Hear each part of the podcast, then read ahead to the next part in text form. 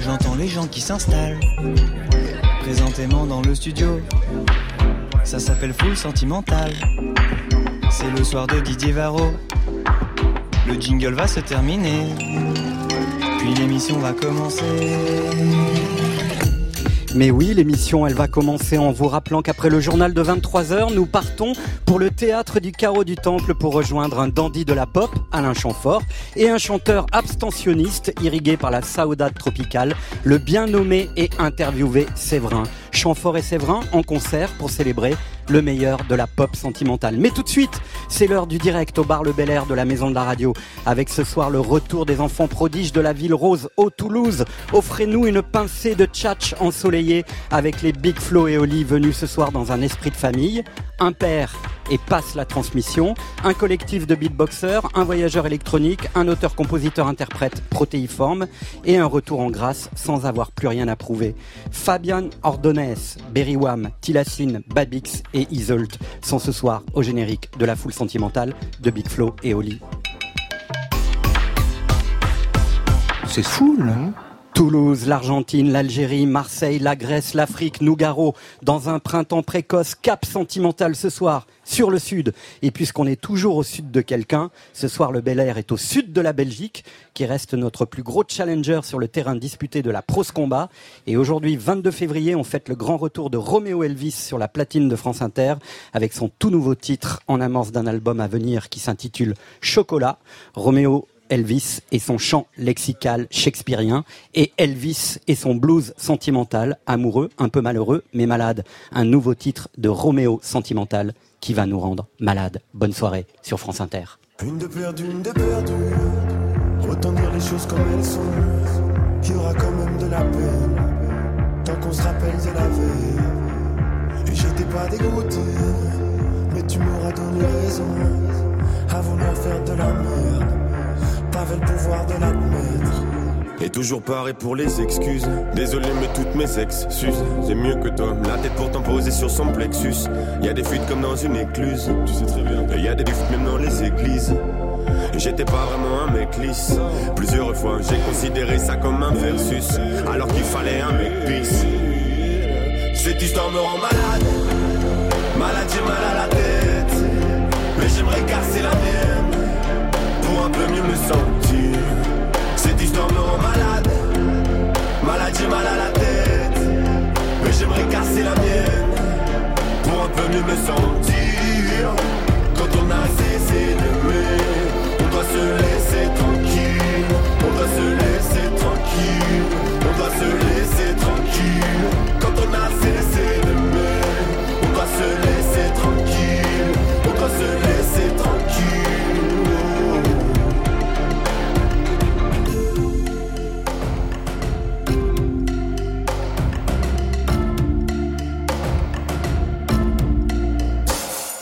Et là, t'es Tu fais quoi? T'écoutes mes textes?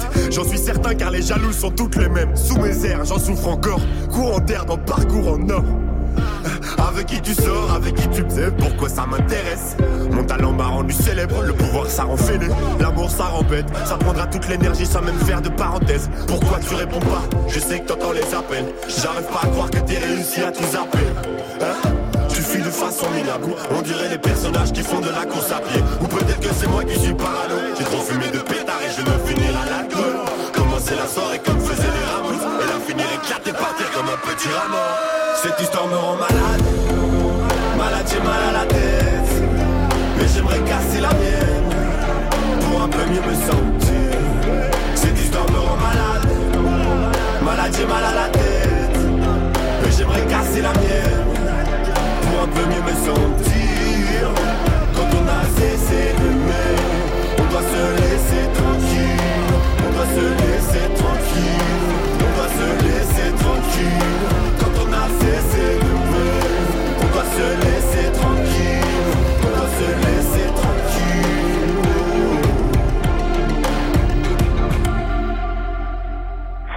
les gars, j'espère que vous allez bien. C'est Chill, Akhenaton du groupe Ayam. Ben, je voulais euh, vous laisser un petit message pour vous passer le, salut et vous dire combien euh, je suis, heureux pour vous. Et j'ai rencontré le Big Flo et Oli à une époque avec leurs parents. J'ai trouvé ça absolument magnifique et c'est rare aujourd'hui de, voir des groupes de rap accompagner leurs parents dans les concerts. J'étais très jeune et c'est rare de trouver des musiciens qui ne cèdent pas euh, au format, aux obligations de ce métier. Ils font de la musique, ils s'éclatent et je leur souhaite tout le meilleur du monde. Ils le méritent vraiment. Voilà, très belle journée à, à toutes et à tous. Ciao. Oh là là là là. Ah, ça c'est comment commencer une émission Ah ouais. euh, comme il faut. Merci pour le cadeau. Merci Didier. Bonsoir les garçons. Bonsoir, bonsoir. Ouais, à ça fait trop bien plaisir. Ouais, grave. Grave. Ça va très bien. Écoutez, là, euh, avec Akhenaton, évidemment, euh, gros big up, comme on dit dans le milieu du hip-hop. Non, mais c'est des gens, c'est des gens qui nous ont beaucoup inspirés. C'est, c'est même le groupe qui nous a le plus inspiré. Euh, la première fois qu'on les a rencontrés, effectivement, ils s'en souviennent. On était avec notre mère, on était, on tremblait, on était vraiment très impressionnés. Moi, j'ai pleuré. Je me, je me souviens que j'ai pleuré, moi. C'est vrai? Ouais, j'avais les larmes aux yeux. J'étais sur le côté de scène et je me suis dit, ça y est, on a rencontré Ayam, quoi. C'était énorme et de l'entendre à chaque fois, ça nous fait un truc. Pourtant, on le connaît bien, mais c'est un grand honneur, quoi. En tout cas, il, il a dit oui tout de suite hein, quand on lui a Oh. demandé parce qu'il y a quelque chose de, de très immédiat. T'as quand pas il demandé parle un de- chèque parce que je connais un peu le Chili. et- non. Euh, Qu'est-ce qui fait que finalement euh, euh, vous êtes là aujourd'hui? Est-ce que sans Ayam, pas de Big Flo et Oli? Euh, un Big Flo et Oli différent peut-être. Ouais. Mais on avait déjà envie de rapper avant de découvrir IAM. On faisait déjà du rap depuis vraiment très très petit.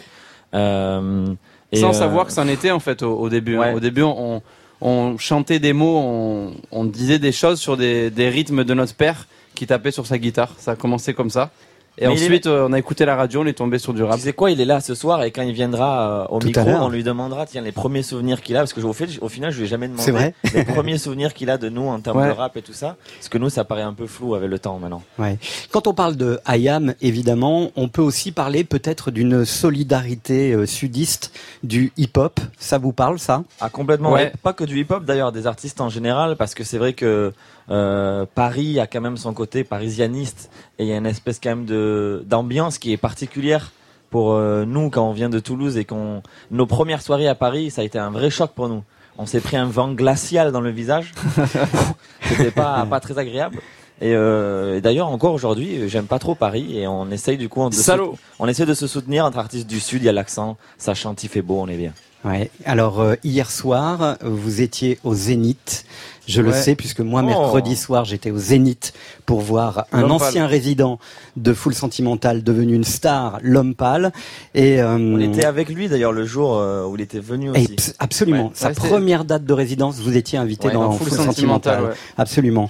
Euh, on peut dire qu'avec euh, lui, entre autres, les lignes du rap ont bougé. Ouais. Euh, c'est une pop star, mais en même temps c'est une rap star. Est-ce que si vous aviez démarré aujourd'hui, c'est-à-dire en 2019, ça aurait été plus facile pour vous, puisque vous avez été parmi les premiers à faire bouger ces lignes justement? Ah, c'est une bonne question. Là, là, là, le problème c'est que tout ce qu'on va répondre, ça va faire un peu prétentieux, c'est obligé là. Euh, mais ouais, je pense que ça aurait été un peu plus facile. Parce que c'est vrai que Parce que le rap est ancré un peu dans, dans tout le monde. C'est vrai que tu, tu vois que c'est quasiment la musique euh, préférée des Français.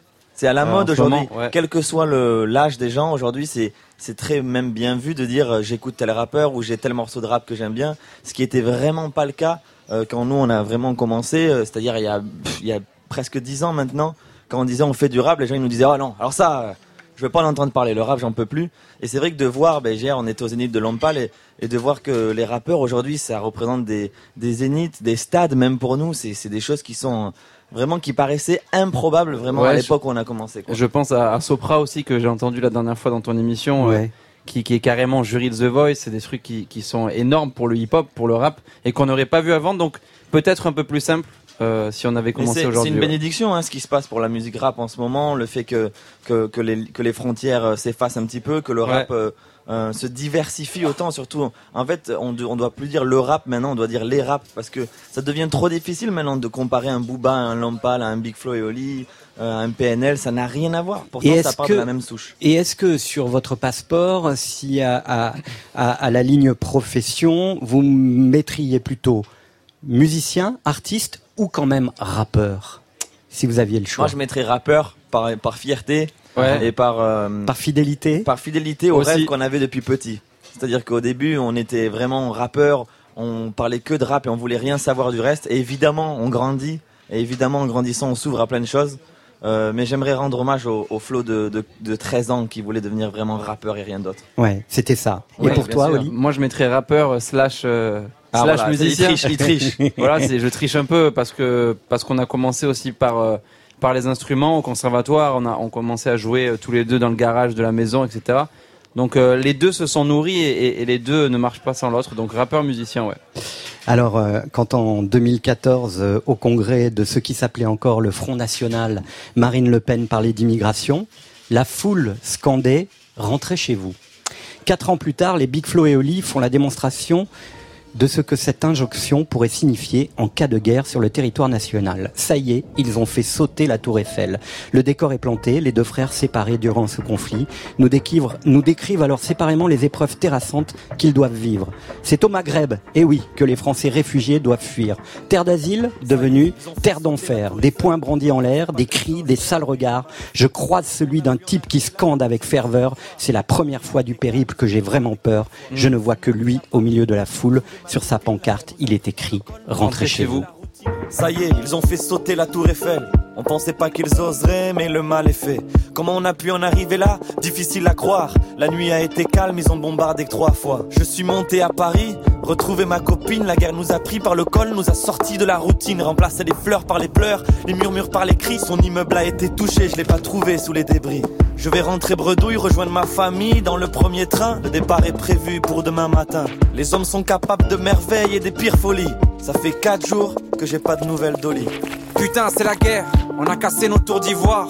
Moi, qui l'ai connu qu'au travers des livres d'histoire, je veille sur la famille, c'est vrai, nos parents se font vieux, on entasse des bus, on bloque les routes, on se protège comme on peut, et la foule fuit ses fous sans camisole.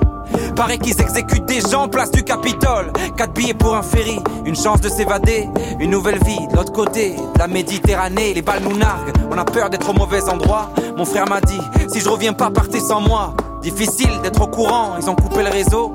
Ça fait bientôt 4 jours que j'ai pas de nouvelles de Flo.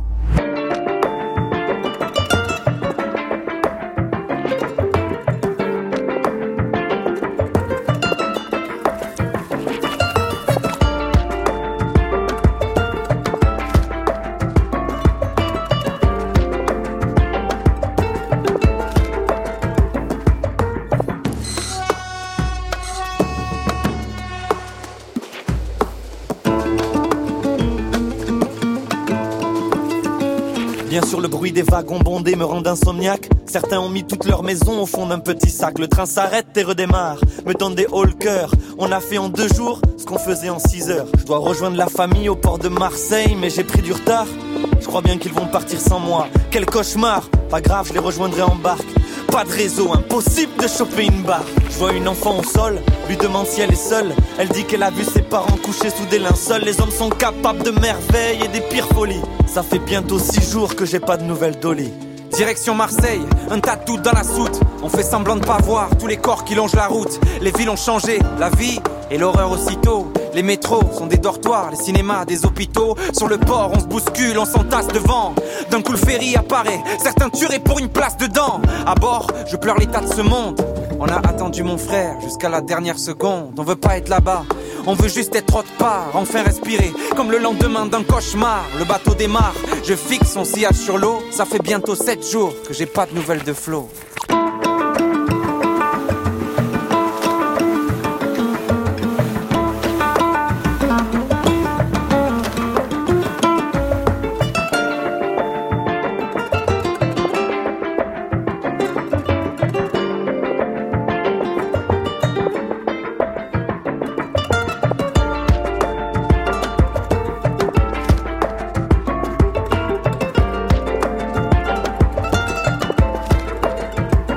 Sur le port de Marseille avec la petite fille dans mes bras, presque un jour de retard. Ils sont tous partis sans moi, mais j'ai les contacts d'un passeur. Une plage et une heure, plus de 30 entassés, bien sûr, on ne voyage pas seul. Il me dit, choisis la fille ou ton sac pour jeter du lest. Puis je vide mes poches et lui donne tout ce qu'il me reste, et nous voilà partis. Acteur d'une drôle de fable, à la conquête du paradis sur un bateau gonflable, on navigue loin d'ici. Et plus les vagues s'agrandissent, plus notre espoir retrécit. Et ça tangue et ça tangue, certains tombent dans le ventre de la bête. Nous voilà en pleine tempête. En une seconde, la fille m'échappe et plonge. J'entends ses cris emportés par la mer qui gronde. La pluie, le sel et les larmes se mélangent. Une femme s'agrippe à mes hanches et m'entraîne dans la danse. Le bateau se retourne, on se colle et on coule. Nos appels à l'aile sont perdus dans la houle. Dire qu'il n'y a pas longtemps, j'étais avec mes amis. On allait de bar en bar pendant toute la nuit. Mes poumons se remplissent d'eau et mes yeux se ferment. Mon âme éteint sa lanterne. Les hommes sont capables de merveilles et des pires folies. Je n'aurai plus jamais de nouvelles Dolly.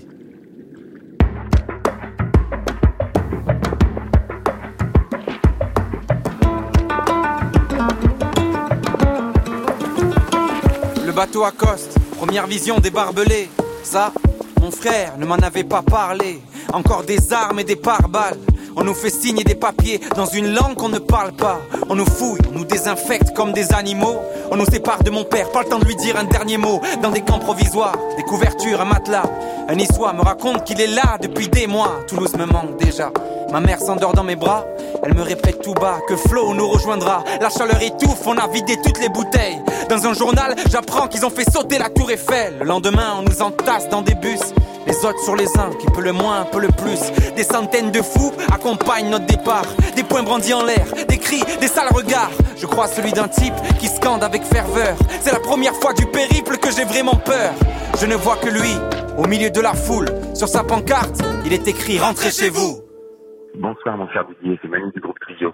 J'espère que tu vas bien. Salut les frérots, ou quoi Et pour vous dire que chaque moment passé avec vous, c'est du pur euh, bonheur. Il y a tant de points communs, tant de choses qui nous rejoignent. L'humour, le questionnement de nos vies, de l'humain dans tout ça. Il y a quelques jours, euh, Oli, toi et moi, on a refait le monde au téléphone jusqu'à 3h30 du mat. Et c'était un moment précieux de, de confiance, de, de confidence et de bienveillance. Merci pour ça frérot. Je vous embrasse fort les gars, je vous aime fort, je vous admire. Tous les gars de la troupe de trio vous savez bien. Et font des gros bisous à Didier évidemment. À très bientôt. Oh là là, mais vous nous régalez là, vous nous régalez faire ce chialer. soir. Putain, magnifique. Manu de Trio Ouais, qui Manu- tenait à vous saluer. Alors, vous avez des conversations tous les deux C'est jusqu'à 3h du matin, 4h du matin C'est le seul qui me C'est ça, répond à ces heures-là. Oui. Je sais qu'il Ouais. dort pas, donc je lui écris. euh, mais c'est c'est euh, une relation euh, spéciale qu'on a avec le groupe Trio, qui ont euh, toujours été bienveillants avec nous et qui sont passés par tous les chemins là, là où on est en ce moment. Et puis, on, se rejoint le groupe Trio sur une espèce, je pense qu'ils ont vécu une espèce aussi de mépris euh, d'une certaine partie euh, du milieu et tout ça. C'est vrai que quand on dit trio, Putain, il est vénère le frérot ce soir. Un peu vénère, oui. Non, non, je- non, mais c'est vrai, tu vois ce que je veux dire Ouais, quand je dis ça. totalement, C'est que souvent, quand on dit trio, il y a certaines personnes qui vont faire trio. Et c'est un peu pareil avec Big Flo et Oli, il y a parfois ce, ce Ouais, côté-là. c'est vrai. Alors que c'est des gens qui sont vraiment euh, adorés, vraiment, et qui, qui cartonnent toujours, leurs concerts sont toujours complets. Et Manu, il, il n'y a pas de personne plus gentille sur Terre. Et c'est un immense guitariste. Ah, mais Immense, très ouais. très grand, très très Ouais, grand. ouais, ouais. Très Il, très grand. il faut le dire aussi que le, le groupe Trio est dans l'album, hein, Vie de c'est vrai, rêve, c'est vrai. euh, Ferme les avec yeux. une chanson euh, Ferme les yeux. Ouais. Alors justement, il y a eu la vraie vie euh, et avant la vie de rêve. C'est vraiment euh, comme ça que ça s'est passé. Ouais. Mais on sent chez vous que cette vie de rêve, euh, dans vos textes ou dans une dédicace de remerciement à la fin de votre livre CD, euh, il y a quelque chose qui, qui, qui gratte encore. Vous écrivez à l'adresse de votre public, seras-tu là encore pour la suite? Mhm. Ouais. Vous avez toujours peur que ça s'arrête, Big Flo et Oli? Un petit peu, un petit Toujours. peu. euh, c'est vrai que forcément, euh, forcément là, on est, on est en train de vivre un truc, on est dans un tourbillon euh, incroyable, et on sait très bien que, et heureusement d'ailleurs, euh, c'est pas, c'est pas infini et, et euh, c'est pas un truc qui est immortel, et que voilà, il y a d'autres artistes qui vont arriver, etc. Mais c'est surtout une manière de se questionner aussi à nous-mêmes. euh, Qu'est-ce qu'on va faire pour la suite? Est-ce qu'on va réussir à, à trouver de nouvelles idées? Tout ça, c'est, c'est des nouveaux questionnements. Euh, parce qu'on est on est arrivé un petit peu comme les petits nouveaux, tout ça, le premier Ouais. album. Au-delà, ouais. au-delà du public, c'est aussi un, challenge qu'on se lance à nous-mêmes en écrivant ça et en se disant, ben, va falloir toujours se remettre en question, essayer de proposer des, des belles choses et, et des nouvelles choses pour que le public soit encore avec nous, quoi. Ouais. C'est un peu ça. Ouais. En même temps, euh, dans, dans, dans votre plume et dans votre inspiration, il y a deux versants. Il y a un versant plutôt festif Ouais. Et puis il y a un versant plutôt mélancolique et euh, je dirais presque enragé plutôt qu'engagé. Vous êtes d'accord avec ça? Ouais. Euh, ça me va, C'est- marrant va. que tu me regardes parce que c'est vrai que je suis un peu le, le rageux du, du duo. Non, mais c'est vrai, tu vois ce que je veux dire. C'est vrai, mais ça- je pense que ça vient de, de notre côté euh, rap malgré tout. Euh, Ouais. On a dû euh, faire nos preuves sur scène, on a dû faire nos preuves dans les freestyles, etc. C'est quelque chose. Le rap a un aspect euh, très sportif, quoi. C'est-à-dire qu'il faut venir montrer ses compétences, montrer de quoi on est capable. Donc, je pense que ce côté rageux vient un peu de là. Et effectivement, euh, il y a vraiment deux facettes de Big Flo Oli, quoi. Avec de la culpabilité parfois. Euh, la culpabilité, c'est l'argent ou la réussite? Alors ça, moi, la culpabilité, j'en ai aucune. Ouais. C'est Oli qui a plus des problèmes Ouais. avec ça. C'est Ouais, c'est c'est euh, tu sais c'est parfois un peu le syndrome de l'imposteur. Tu te dis pourquoi nous? Tu as commencé aussi à faire de la musique euh, avec d'autres gens euh, qui n'ont pas forcément été aussi loin. c'est pour ça que euh, je me sens pas légitime dans la vie de rêve. Ouais, c'est ce que Ouais. je dis, c'est ce que je dis dans ce morceau-là. Et euh, ben, de plus en plus, j'apprends à, à vivre avec ça aussi et, et à travailler, à me rendre compte que ben, que qu'on n'est peut-être pas là pour rien, qu'on a bossé à fond et tout, mais c'est un petit problème que j'ai. C'est vraiment Alors pas que un- Flo a pas du tout ce truc-là. Ouais. Non, non. Euh, non. Non, Flo, Ouais, mais- Flo est, un, est un connard. voilà, non mais faut c'est le- c'est vrai que Oli il est très touchant sur ça parce que c'est pas un personnage qui se donne c'est euh, quand on est en concert encore aujourd'hui on fait des zéniths il suffit que pendant le show il voit un petit qui, qui a une barre devant les yeux pendant le- tout le concert ou euh, quelqu'un qui, qui, qui, qui se sent pas bien il va ne voir que ça Ah, il va voir que ça. ouais. il va dire aux équipes euh, là-bas il y a un truc qui va pas là ça va pas enfin il pense beaucoup aux autres quoi Je me suis même, franchement, avec le recul, je me suis gâché certains moments euh, en, en pensant euh, trop aux autres, quoi. Mais bon, c'est c'est comme ça aussi, on peut pas se forcer. hein. Il y a un truc qui vous caractérise, qui est assez singulier aussi, c'est quand même cette volonté de, de séduire au sens large. Ouais. Euh, comment on fait pour vouloir séduire à la fois Mouloud Achour et Jean-Luc Reichmann? Elle est belle cette question. Mais justement, ça c'est un challenge qu'on s'est donné depuis le début et c'était vraiment, c'était vraiment un de nos buts quoi. Euh, parce que déjà aussi on vient, on a grandi dans des milieux très différents et on a eu, on a eu à côtoyer des personnes vraiment de, de partout quoi, de tous Vous les styles. connaissez la culture populaire. Ouais, je Ouais. pense ça, c'est-à-dire que Ouais, on c'est a- vrai, ça. on a côtoyé autant des gens de milieux très modestes que des gens aisés. On était à la fois au conservatoire, à la fois au centre aéré. Aux Il y avait rap. les latinos, les soirées rap, euh, les concerts. On, on a vu un petit peu tout ça. Et, euh, et c'est toujours été notre but de changer l'image du rap. C'est- comme ça qu'on a démarré au départ parce qu'il y avait cette image très dure du rap à l'époque, Ouais. qui n'est plus le cas aujourd'hui effectivement. Et, euh, et nous, à la fin de nos concerts, euh, il y avait souvent des, des dames âgées ou des monsieur âgés qui venaient nous voir et qui nous disaient alors là, euh, je suis étonné parce que le rap pour moi c'est pas de la musique et c'est vraiment horrible, mais vous, euh, franchement, ça va, hein, c'est bien quoi. Ça va, Et en ça fait, tient. en Ouais. fait, ça nous faisait plaisir. C'était pour ça qu'on faisait ça aussi, pour essayer de changer une image. Alors, euh, les garçons, je me suis plongé dans votre histoire et c'est un véritable vertige en fait, parce que je pense que vous battez le record du monde d'interviews et de présence à la télé et sur le web.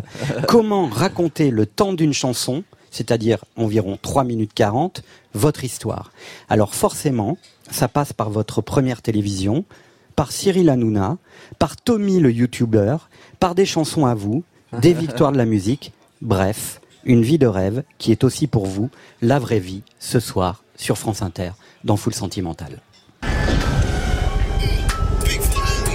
Frères de sang, frères de son. Dans leurs clips comme dans la vie, Big Flo et Oli respirent le rap et cultivent le second degré. Ça va se calmer parce qu'on s'est un petit peu clashé sur Twitter. tu fais beaucoup le malin sur internet, mais en vrai, je sais pas ce que ça donne vraiment. Euh, non, tu te trompes, c'est pas le vendeur de kebab, mais c'est le présentateur. C'est lui L'arnaqueur. Cyril Le plus grand des acteurs.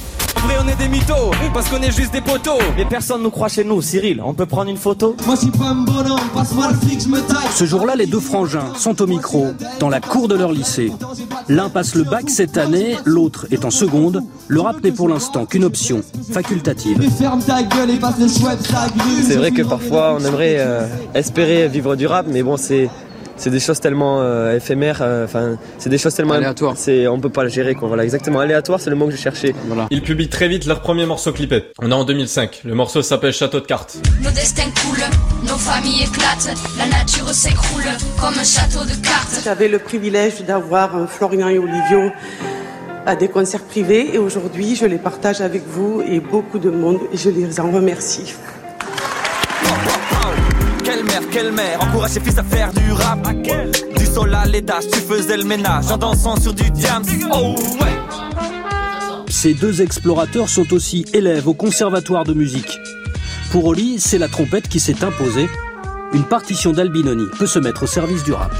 À la batterie, c'est Big Flow. Au piano, c'est Big Flow. À la basse, c'est Big Flow. À la trompette, c'est Oli. Je me présente, je m'appelle Big Flow, moins de 50 kilos. Pourtant, je suis plus lourd que vous de réunis. Un duo qui fait le buzz sur internet. Plusieurs centaines de milliers de clics pour voir leur match de rap ou leur clip. falloir que je m'arrête, parce que là, je me la pète. À force de justement d'aller dans le commercial, de- d'aller dans les personnages gangsta et tout ça, c'est c'est là où je dis qu'on s'est un peu sali les mains parce qu'on s'est menti à nous-mêmes et on a perdu nos valeurs. Comme si j'étais un exto. Là, ils pensent que j'ai des femmes, pensent que j'ai des liasses, pensent que j'ai des armes, comme si j'étais Esco. Bah, j'ai toujours été le plus petit, le plus maigre, le plus fragile, le plus faible. Tout le monde me surnommait le fil de fer, l'astico, le squelette, le morveux, le genre de petit qui à la piscine baisser les yeux. Lui, il est plutôt beau. ça va les gars, arrêtez. Moi, je suis une horreur. Non, là c'est le moment où je te contredis, mais non. Ah non, non, il n'y a pas besoin. Mais moi, Mais j'assume. arrête. Gros big up à tous les moches de France. Fais un zoom. La beauté cachée, sans délai. Être de Toulouse ne nous a pas aidés. Personne n'avait percé dans le rap à part Don Cho et KDD. Mais on y croyait. On était poussés par une force, une pincée de tuiles de Nougaro qui nous gonflait le torse. Ok. Au Toulouse, au Toulouse. En fait, mon frère, c'est mon sang.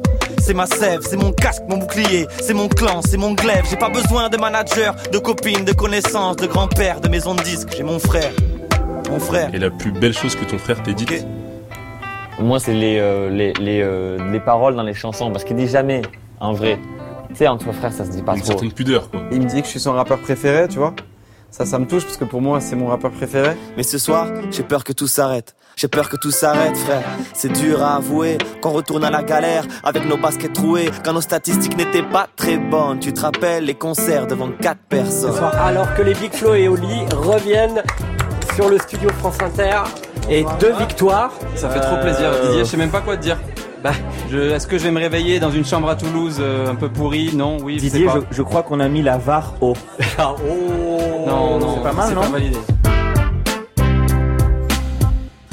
3 minutes 30 Oh là là. pour raconter l'histoire de Big Flo Didier, et Oli. J'ai l'impression que je vais mourir là. j'ai l'impression que j'ai vu toute ma vie défiler là. Mais franchement, merci, Didier. C'est une expérience de vivre ça. C'est une expérience très bizarre. J'ai l'impression d'être vieux. Ça fait bizarre là. Est-ce qu'on pourra garder ça? Tu pourras nous envoyer un Ah bah, MP3 on va, on va, Il y a des podcasts, hein. Il y a des podcasts. en 2019, hein, Oui, mais je, je veux juste cette partie-là, s'il vous plaît. Non, mais on va, on va l'isoler pour euh, les auditeurs et beaucoup. auditrices aussi de Full Sentimental et pour Ça vous. fait drôle. hein. Ah ouais. Euh, Merci, hein, vraiment, franchement, c'est rare de d'avoir autant de, de souvenirs travail. qui t'arrivent comme ça et le, le boulot magnifique de- du montage, euh, waouh, sublime Stéphane et super Guenec, élégant. réalisateur de son état qui a travaillé aussi pour donner Bravo. du corps à cette histoire. Je suis une horreur physiquement. Est-ce que le succès c'est aussi la revanche des laits? Tout à fait. Euh, Non mais franchement, Oui. tu le penses vraiment? Oui, je le pense vraiment. Salaud. Mais rassurez-vous, je n'ai pas vraiment du tout de soucis maintenant. Tout va très très bien. Bah oui. Voire trop. Euh, non, non, mais... non, mais la vérité, c'est que oui, effectivement, euh, tout ça pour dire au-delà de l'histoire de la pas on, on rigole un petit peu, c'est une histoire de confiance en nous. Et c'est vrai que ça a été difficile, euh, surtout dans le milieu du rap et tout, quand on arrivait. Il faut savoir qu'on arrivait dans des endroits vraiment où parfois c'était des plateaux d'artistes euh, au milieu de, de cités, quoi. Et Oli, il arrivait avec sa trompette. Et on arrivait avec nos deux t-shirts pourris comme ça. Et on disait, on vient du conservatoire, on va un petit peu rapper. Donc, euh, il fallait... il fallait porter ses couilles, comme on dit quand même, pour y aller et pour prendre le micro. Pareil, quand on a fait notre premier clash, euh, on ressemblait. On a- on a entendu un- un petit extrait, là. On ressemblait à plaisir. rien. Et, et- et souvent, les gens, on a souvent eu cette, euh, cette réflexion de quand on dit ouais, on est rappeur, les gens nous disaient souvent mais ah bon? Ah bah alors là, on ne dirait pas. Et, euh, et du coup, voilà, c'est tout ça qui se mélange effectivement. Mais aujourd'hui, tout ça, ça, c'est c'est réglé depuis longtemps. Votre papa vous a rejoint ce Ah. soir. On peut l'applaudir d'ailleurs. Bonsoir. Hein. Bonsoir, Bonsoir. Fabien. Très content d'être là. Il, Merci il faisait, il infiniment. faisait la manche devant la maison de la radio, donc euh, Jamais. Voilà, sa chambre, le daron. Est-ce que c'est pas votre faute finalement tout ça, monsieur Euh, c'est un peu ma faute, mais la faute de Parce que- mon... Je vais évidemment, c'est un Oui. peu de votre faute parce que vous êtes géniteur. Donc à la base déjà, Ouais, voilà, déjà- déjà, c'est- la- ma faute. Et, et sans la maman, hein, Déjà, voilà, c'est ma faute, pas c'est sûr, parce Mais que si je n'avais j'avais pas été là, ils n'auraient pas peut-être été pareils Ouais. si ça avait été quelqu'un d'autre. Si vous avez besoin de traduction, vous me dites. Hein. ouais, en Didier, même tu temps, dis. hein.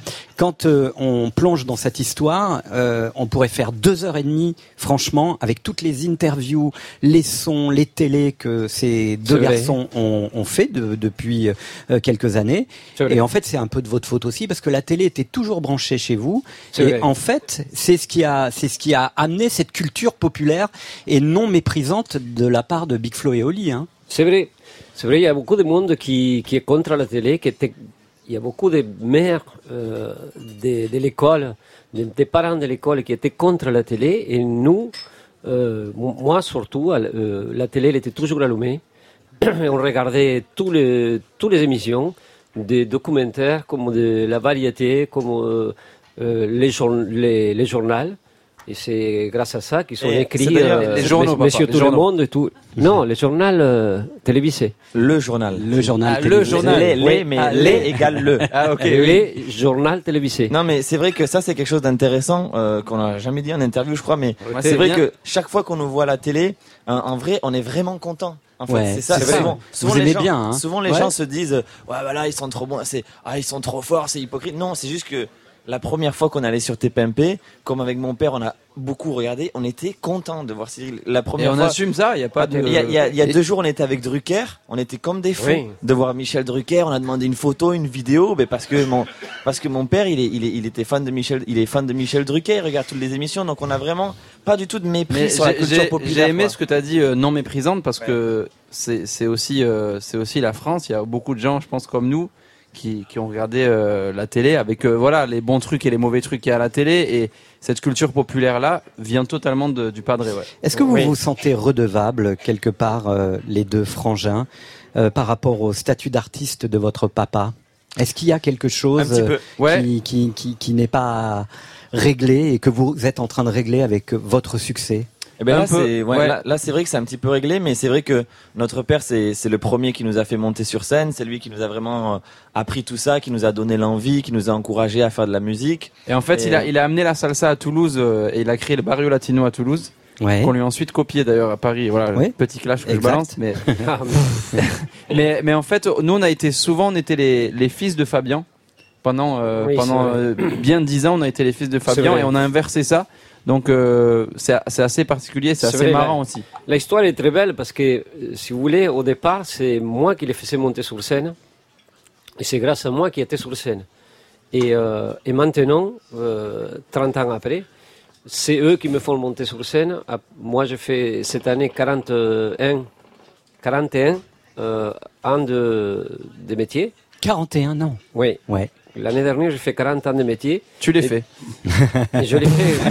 Et je l'ai fait vraiment. Si, si, si on était à la télé, vous auriez pu voir je l'ai non, fait mais vraiment. moi, moi, je me souviens d'une une, une phrase. euh, J'avais pas fini, mais bon, c'est pas grave. Oui, et je me souviens d'une phrase. C'est comme ça dans la famille, on se coupe la parole. Ouais, on se coupe, mais c'est pour améliorer la parole de Non l'autre. mais je vais citer mon père justement, je me souviens d'une phrase qu'il m'a dit qui m'a vraiment marqué sur la tournée des Zéniths. Un soir on était un peu stressé parce qu'on jouait à Marseille et c'est vraiment une ville qui a beaucoup compté pour mon père euh, pour plusieurs raisons.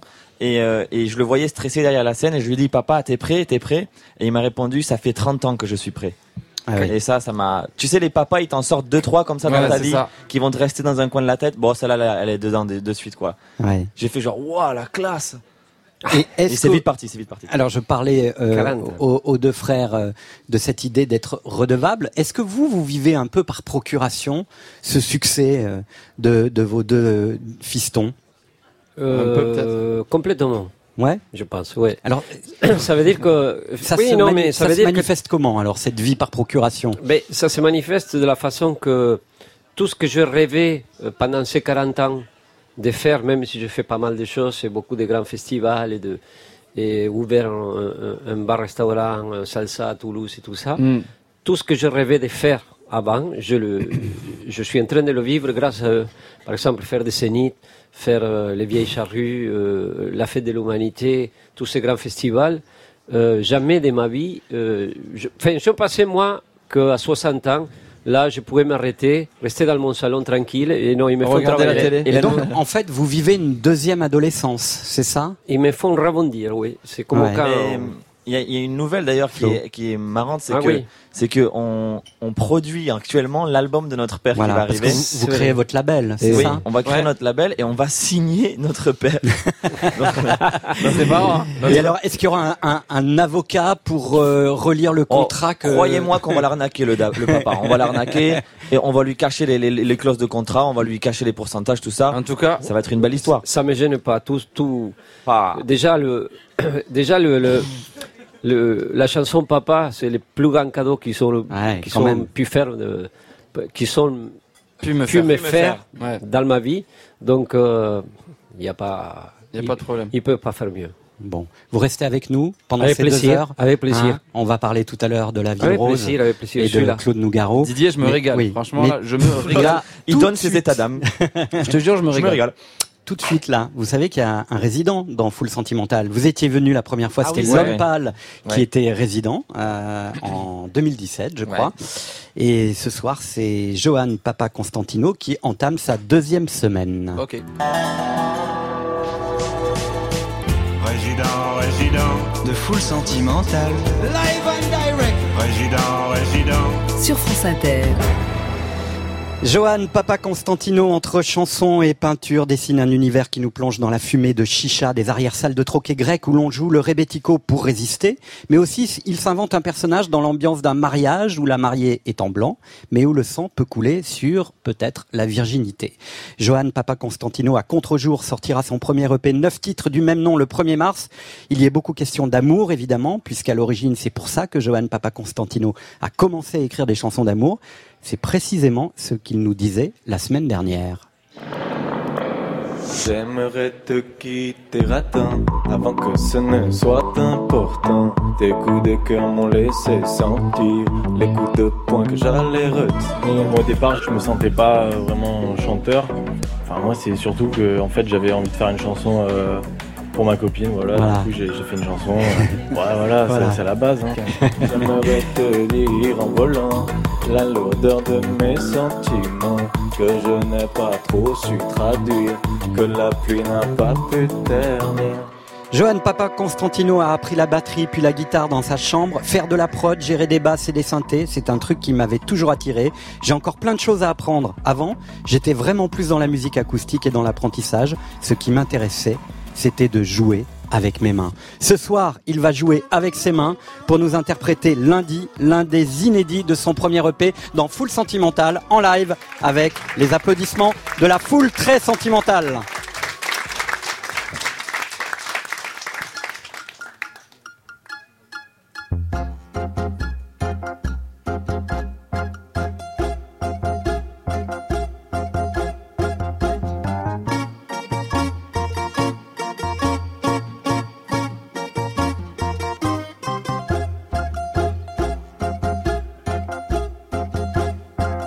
T'es encore pour mon poteau.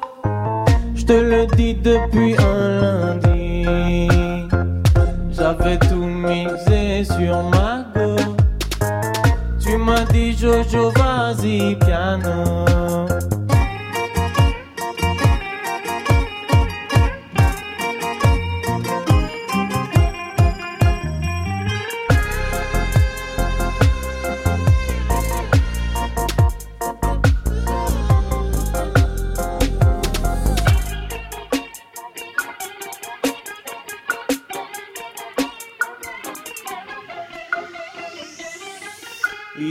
Me fiz menos acuma Sui pare poti deftera Proti pada ole sinichtes Curas menos metis copeles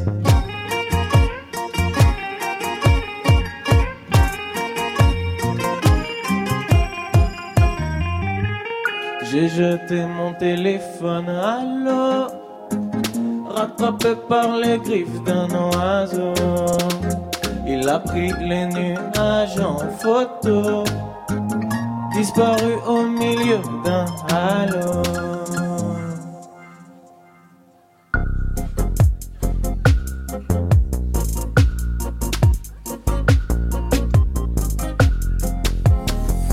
J'ai pleuré devant la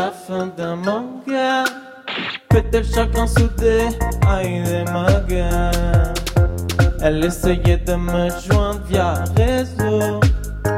Elle est tombée sur l'oiseau qui dit allô.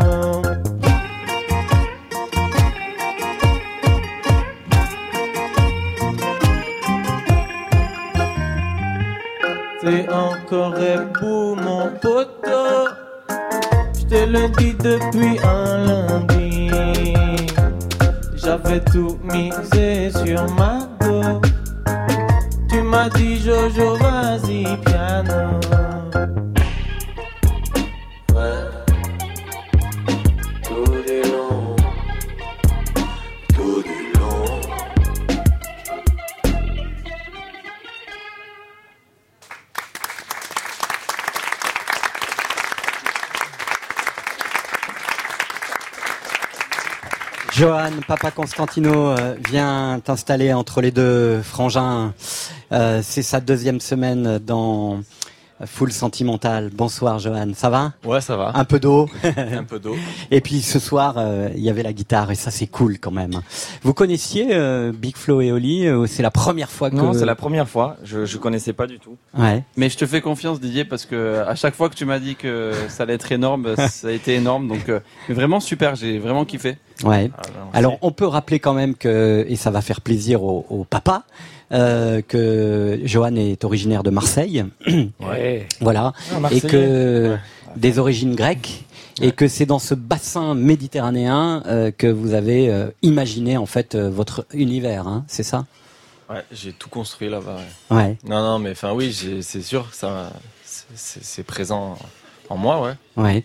Dans cette euh, chanson, euh, de quoi il est question? Vous avez vu ces punchlines un peu euh, qui Ouais. ouvrent l'imaginaire comme ça? Euh, Est-ce qu'on peut donner les clés ou ça sert à rien de donner les, clés, les clés de la chanson Ah bah, Bon, il y a le clip hein, qui sera libéré Ouais, qui- ouais, qui lundi. sort, lundi, ouais, Voilà, le, qui- le 25. qui nous amène dans une scène de mariage assez assez belle et assez énigmatique. Mais comment vous l'avez écrite cette chanson par exemple? Pareil, Bah, c'est Non, mais en fait, moi, euh, en fait, déjà, c'est une, chanson où je me suis inspiré de d'un artiste grec qui s'appelle Grigoris Bifikotis.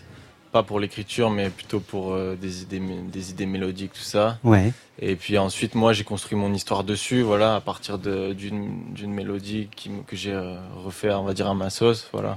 Ouais. Mais ensuite, c'est, moi, j'écris un peu. En fait, je, pour moi, c'est la mélodie qui donne l'écriture. C'est pas, je, je trouve une mélodie, après, je trouve qu'est-ce qui sonne dessus ou pas, quoi. Ouais, c'est votre cas pour vous les garçons Euh, pas, pas vraiment. Pas vraiment, non. Pas vraiment, non. C'est plus un, un peu plus l'inverse. On Ouais. parle plus de, du texte, de l'idée, des phrases qu'on va avoir et on adapte plus la musique en fonction de, de l'idée qu'on qu'on veut exprimer. Ouais. Euh, Johan, vous avez écouté beaucoup de hip-hop, beaucoup de rap. Ouais, ouais, Euh, bah, c'est- ouais. Voilà, il y a eu le blues, euh, il y a eu Django Reinhardt, on en a parlé la semaine dernière, et puis il y a eu quand même le, le hip-hop. Et en fait, dans cette musique, c'est un peu euh, la sono mondiale, en fait. On, on pourrait dire ça euh, qu'on retrouve dans, dans, dans, dans votre musique. Ouais, en fait, c'est juste que moi, je, je m'intéresse à, à tout ce qui propose des, quelque chose de, de frais, de nouveau, et puis je trouve que le, le hip-hop, c'est le domaine où il y a le plus d'innovation, voilà. C'est Ouais. pour ça que ça m'intéresse. Est-ce qu'il y a de la musique Enfin, c'est que j'aime ça aussi, j'ai grandi avec. Ouais. Vous parliez Mm. euh, d'un artiste grec qui a été un peu à l'origine de, de l'inspiration de cette chanson. Mm. Est-ce qu'il y a de la musique grecque aujourd'hui intéressante ou est-ce qu'il faut euh, retourner dans les classiques Non, ben, du je- moi, je peux pas dire il y a rien d'intéressant ou pas. Après, Mm. moi, je- j'avoue que la scène vraiment contemporaine, je connais pas très bien. Ouais. Mais euh, voilà, je, je, je la connais pas suffisamment pour juger aujourd'hui ce qui se passe. Ouais. Mais je sais que, enfin, je, enfin, je connais plutôt les, les choses plus anciennes. Ouais. Est-ce que vous pourriez nous recommander euh, deux artistes qu'il faut absolument écouter, qu'ils soient dans le rebetiko ou, ou- ou dans un autre, euh, un autre style d'ailleurs? En de d'artistes grecs? Ouais. Bah moi je vais citer, euh, je vais citer, bah là je viens, je viens de citer euh, Bifi- Grigoris Bifikotis. Ouais. Je viens, il y a qui aussi? Bah il y en a plein. Je vais, je vais citer Rena Dalma. Voilà. Voilà. Voilà. Et qui vous ont inspiré, en tout cas. Bah en tout cas ouais, c'est des, enfin moi c'est des musiques que j'ai écoutées de- depuis depuis longtemps, depuis tout petit et donc ça me ça me parle. Quel Ouais. rap Il y, a- il y a Manu Chao aussi là qui a, qui a, qui a fait un groupe, euh, je crois que c'est sa compagne qui est grecque. Ouais. Et s'appelle Tipota. Voilà, Ah c'est- ouais. c'est la musique grecque aussi mélangée à Manu Chao. Je rajoute ma petite touche. Ça fait un peu de reggae ce que tu fais. Là, celle-là, elle est un peu reggae. Ah, d'accord. Elle est un peu reggae. On t'a- on t'a rien demandé, papa. non, mais c'est vrai. Hein. On va demander ton Non, mais bien vu, hein. Ouais, c'est vrai. Ouais. Bah, Il y, a un- il y a un lien. hein. Enfin, moi, j'y vois. Il y a, Quel- il y a une C'est un connexion. peu reggae, non Oui, c'est Quel un peu- lien, euh, Johan Bah le, le lien de, enfin déjà c'est par exemple il y a beaucoup de chansons grecques qui parlent de, qui parlent de weed, de, de, de, de- d'état transcendantal, de choses comme ça. Ouais. Donc enfin le lien il est, Il est évident, il est donc. évident, hein. Ouais. Enfin, même le flow il a un petit côté qui se ressemble. Là le train, train, train, le baglama, le, le petit instru qu'on entend au début, il suffit de mettre euh, un kick, euh, une snare et ça fait un reggae. Voilà c'est pareil, ça fait une cocotte quoi. Ouais. Ouais. Les guitares cocottes, j'adore ça. Johan, Papa Constantino, merci infiniment. On vous retrouve la semaine prochaine. Euh, je sais plus si c'est la semaine prochaine que vous faites euh, votre reprise, je crois, mais je suis Je pas crois, sûr. ouais. Ouais. Et je suis assez curieux. On peut teaser, Ouais. on peut savoir déjà un peu vers vous où vous allez Ouais. aller? Allez. Ici je vais, euh, je vais vers, euh, vers les mots bleus. Ah, ça va être super. Et comme Christophe écoute souvent l'émission, qui sait, peut-être va-t-il débarquer en plein milieu de l'émission. Ça lui est déjà arrivé. Merci Johan Papa Constantino, on peut encore l'applaudir. Merci. Quand c'est une foule, sombre, sentimental. En direct du Bel Air à la maison de la radio, sur France Inter. C'est le grand retour de Babix. Ça commence par des images d'une fenêtre qui s'ouvre sur des danseuses nord-coréennes qui ont déserté la piste du terrain de basket. C'est l'heure d'été. Il y a des dealers, la ville dort encore, les morts baillent comme des nouveau-nés. Eux aussi ont l'air de tout ignorer de l'heure d'été. Ainsi commence le film Les saisons volatiles qui accompagne les nouvelles chansons de David Babin. Avec les saisons volatiles, le musicien décrit les saisons et la routine de son quartier depuis la fenêtre de son appartement parisien. À 11h, il sera 10h selon l'heure d'été. L'été s'ouvre et je suis à toi. Notre chambre s'envole. Au-dessus de la ville, j'entends ton cœur qui bat. Ainsi chante Babix dans ce projet d'illustration d'un voyage immobile, une traversée du désir et du temps à travers la fenêtre de son appartement. L'été brûle dans ta Riviera. La promenade des Anglais s'est noyée sous la vague. Obstinément, ma bouche recherche ton corail. Le soleil s'est fendu sur la passeggiata. L'été brûle dans ta Riviera. Dans tes yeux qui se mirent périssent les paquebots. Sur la digue brisée flotte le casino. Et la mer s'avance, empagne Lolita. Ton bayou, c'est ma joie, emportée par l'écume dans la baie de tes anges. Ton bayou, c'est ma joie, c'est ma joie, c'est ma soie. L'été coule sous ton caraco, dans cette forêt de mousse et de nylon cobalt. Lentement je me noie, m'enfonce dans l'asphalte dehors. Des Italiens parlent de la météo. L'été s'ouvre et je suis à toi. Et nous disparaissons dans ton cri de flanelle. Notre chambre s'envole et monte vers le ciel. Au-dessus de la ville, j'entends ton cœur qui bat. Ton green à la couleur du vent. À la couleur du vent. L'été brûle dans ta riviera.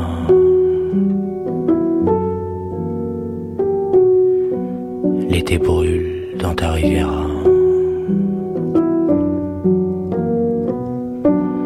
L'été brûle.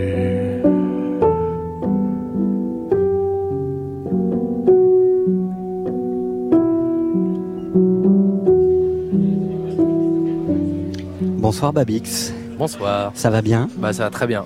Triple actualité pour vous, hein, euh, retour à la chanson avec les saisons volatiles, projet dont j'ai parlé pour lancer ce, ce magnifique titre. Il y en a trois là qu'on peut, que moi j'ai pu écouter, que j'ai eu la chance d'écouter. Euh, C'est un retour à la chanson par le biais euh, d'une mise en scène de votre solitude dans un appartement parisien à l'heure cruciale du passage à l'heure d'été, mais pas que. Il y a aussi en mai une création, hein, une création avec le chorégraphe burkinabé Sali Hassanou. C'est le troisième volet de sa trilogie de duos multiples dont vous avez composé la musique musique et vous serez sur scène avec lui et aux côtés de Nancy Houston et Germaine Acconi. Et enfin aussi une dizaine de dates au mois de mai euh, avec André Mainviel et Thomas de Pourquerie autour de Claude Nougaro dont nous reparlerons en deuxième heure. Ça fait beaucoup d'actualité là. Bah euh, c'est euh, c'est la vie. Hein. Ouais. Mais ça, ça vous ressemble. Elle est dense. Ça vous ressemble assez bien parce que c'est une actualité protéiforme. Oui, oui, bah, c'est-à-dire que je fais les choses que j'aime et, et euh, elles sont souvent, euh, enfin, tout, généralement tout, tout arrive à peu près en même temps.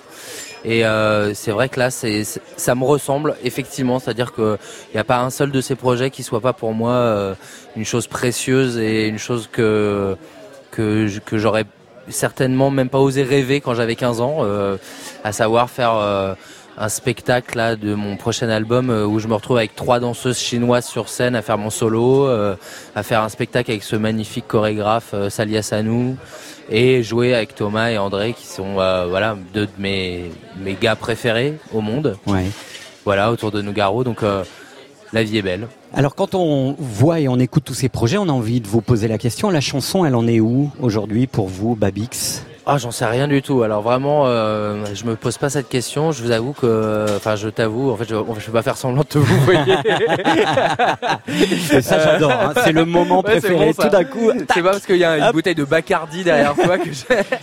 Euh, non, je t'avoue que je, je me, je me pose pas cette question. Je pense, je sais pas, elle va bien certainement. Euh, je- J'en écoute pas beaucoup en ce moment parce que je suis assez euh, absorbé par euh, une autre actualité qui est que euh, j'ai une petite fille qui est née il y a, il y a trois mois et que du coup Et j'ai que pas tu le- vas rejoindre, et là. que je vais rejoindre et que je lui chante plein de chansons mais j'en écoute pas beaucoup. Alors je parlais de voyage immobile pour présenter le projet. Euh, c'est ça aussi la chanson. C'est un voyage immobile. Bah c'est oui, c'est beaucoup de temps euh, passé à, à, à tourner autour de sa table euh, pour écrire une chanson, à tourner autour de sa feuille.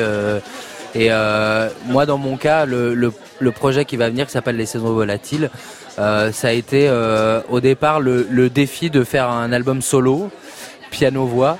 Et puis en fait, euh, la rencontre a, a gagné sur la solitude, c'est-à-dire que je- à force d'entendre en bas de chez moi des danseuses chinoises s'entraîner Ouais. euh, sur un terrain de basket, je suis allé les rencontrer et elles, euh, j'ai fait un film avec elles et elles me suivent sur scène maintenant sur ce projet.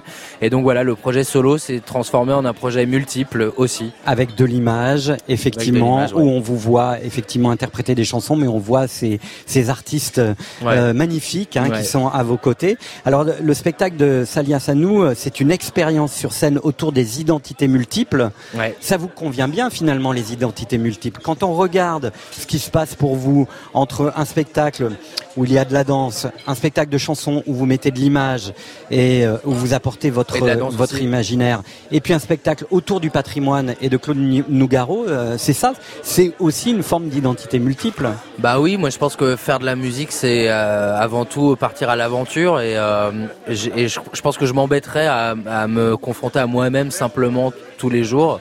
Et euh, voilà, là l'aventure est belle et elle est euh, multiple évidemment quoi. Euh, Salia Sanou qui dit on est seulement réellement libre dans nos désirs. Est-ce que vous êtes d'accord avec ça? Ah bah complètement ouais ouais ouais. Mais d'ailleurs c'est pas pour rien qu'on se retrouve et je crois que Nancy Houston dirait pas le contraire et que Germaine Acconi dirait pas le contraire. Je pense qu'en fait là-dedans il y a une grande recherche de liberté et que euh, en tant que enfin c'est un grand mot artiste mais en tant que personne qui qui qui oula ouais en tant que personne qui s'affaire à essayer d'être artiste euh, si on n'est pas libre un petit peu on a raté notre coup quoi. Ouais. On va essayer de demander de couper le retour. Voilà, merci. Eh ben, oui, ils nous entendent bien. hein. Euh, Nougaro, dont on reparlera en deuxième heure, euh, disait qu'il était un troubadour éclectique. Ça vous convient? Ouais, très bien, très bien. Ouais, ouais, ça me va très bien. Euh, ouais, ouais, ouais, ouais, éclectique, euh, peut-être, ouais, libre. euh, Et troubadour Troubadour aussi, tout me Ouais. va très bien, ouais. Ouais. Surtout quand on connaît leur histoire aux troubadours qui étaient quand même des, des sacrés loustiques. Euh, vous avez parlé de, de, de, de votre spectacle de chansons qui sera aussi donc un film de d'une quarantaine de minutes où vous vous mettez en scène euh, et le film se termine par euh, des images absolument jubilatoires de vous euh, dans un karaoké Ouais, des chanteurs chinois. ouais de chanteurs chinois Ouais. et, et qu'est-ce qui qu'est-ce c'est aussi une mise à distance par rapport à la chanson, euh, de terminer. euh, Non, euh, c'est- c'était surtout que les femmes que, que j'ai embarquées dans cette histoire, qui sont des femmes chinoises, une cinquantaine, soixantaine d'années, des danseurs danseuses amateurs, je les ai embarquées dans mon, dans mon histoire et je me devais bien de leur rendre l'appareil. Euh, parce qu'elles, elles sont adaptées à mon univers, à tout ça, leur- mes propositions un peu fantasques. Et je me devais bien de leur montrer que moi aussi j'allais vers le leur. Et donc j'ai euh, appris une chanson sur lesquelles elles, elles avaient l'habitude de s'entraîner tous les matins et que moi j'entendais tous les matins de ma fenêtre en fait, qui est une sorte de tube de variété chinois et qui à force de l'entendre m'a énormément touché. Et donc je conclus le film par euh, c'est une sorte de déclaration d'amour à ces femmes en leur disant bah ouais moi aussi je vais vers vous et euh, moi aussi je vais apprendre cette chanson. Et et il y a aucun second degré. C'est vraiment très premier degré la manière dont je le chante. Pour moi c'est une magnifique c'est devenu une magnifique c'est une chanson. magnifique chanson, ouais. voilà. Et, euh, et qui est en chinois mais pourquoi pas en fait euh. Ouais. On vous retrouvera Babix euh, à la rentrée, j'imagine, euh, Avec sur ce scène, disque, euh, avec ce ce film disque. album. Voilà. Et sur scène, il y aura des images aussi. euh, allez- ouais, il y aura des images, mais on commence la tournée à partir de début mars. La première euh, va être à Porte-les-Valences le 7 mars. On a une dizaine de dates, de dates entre mars et avril qui passera par euh, pas mal d'endroits et euh, Angers, Sète, euh, Rouen, euh, etc. Et après, quand l'album sortira en septembre, euh, la tournée recommencera à partir de, je crois, novembre, euh, quelque chose comme ça. Et on sera à Paris, bien entendu, euh, avec ces dames qui, Voilà. seront, qui seront là. Et vous viendrez nous voir dans Full Sentimental, je l'espère, avec ce aussi. projet. Ouais. Merci infiniment. Ouais, C'était merci cool de venir Bah ouais. nous voir ce soir. Ça s'appelle Full Sentimental. C'est le soir de Didier Varro.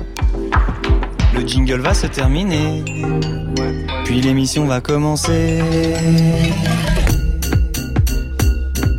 Retour au bar Le Bel Air avec le groupe Big Flo et Oli. Dans quelques instants, nous feuilleterons les carnets de voyage de Tilassine, musicien producteur électronique. William Rezé à la ville est un nomade musicien. Il y avait eu la Sibérie à bord de son transsibérian. Et aujourd'hui, ce sont les routes d'Argentine qui ont inspiré ce disque intitulé Roads Volume 1. Nous ferons enfin connaissance avec Isolt, ex-finaliste de la Nouvelle Star, voix de feu, passée et noyée sous les rouleaux de la vague du Star System, est revenue à elle-même un sursaut de retour sur soi, réincarnation pour enfin s'aimer. Ainsi s'écrit l'histoire de ce nouveau départ où il est dit qu'Isolt n'a plus rien à prouver. Enfin, puisque Toulouse est aujourd'hui dans la place du Bel Air, il sera question du petit taureau ailé dont on s'apprête à célébrer le 15e anniversaire de sa disparition. Il faut tourner la page et Nougaro nous accompagne toujours dans nos mutations. C'est fou, là. Mais tout de suite, on redémarre cette deuxième heure en champion du monde et en live. Ils sont les Mbappé de la voix, de la pulsation et du groove. Sacré champion de France de Human Beatbox en 2016 à Paris dans la catégorie équipe. Ils sont sacrés champions du monde par équipe après leur sacre précisément à Berlin en 2018. Des frères de son de Big Flo et Oli, le groupe Berry Wham en live tout de suite au Bel Air.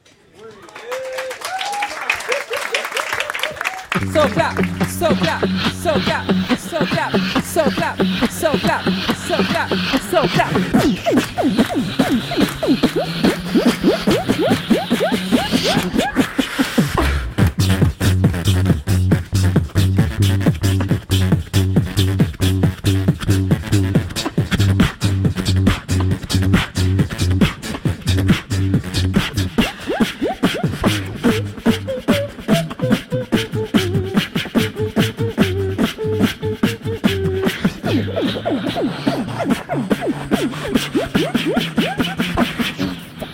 On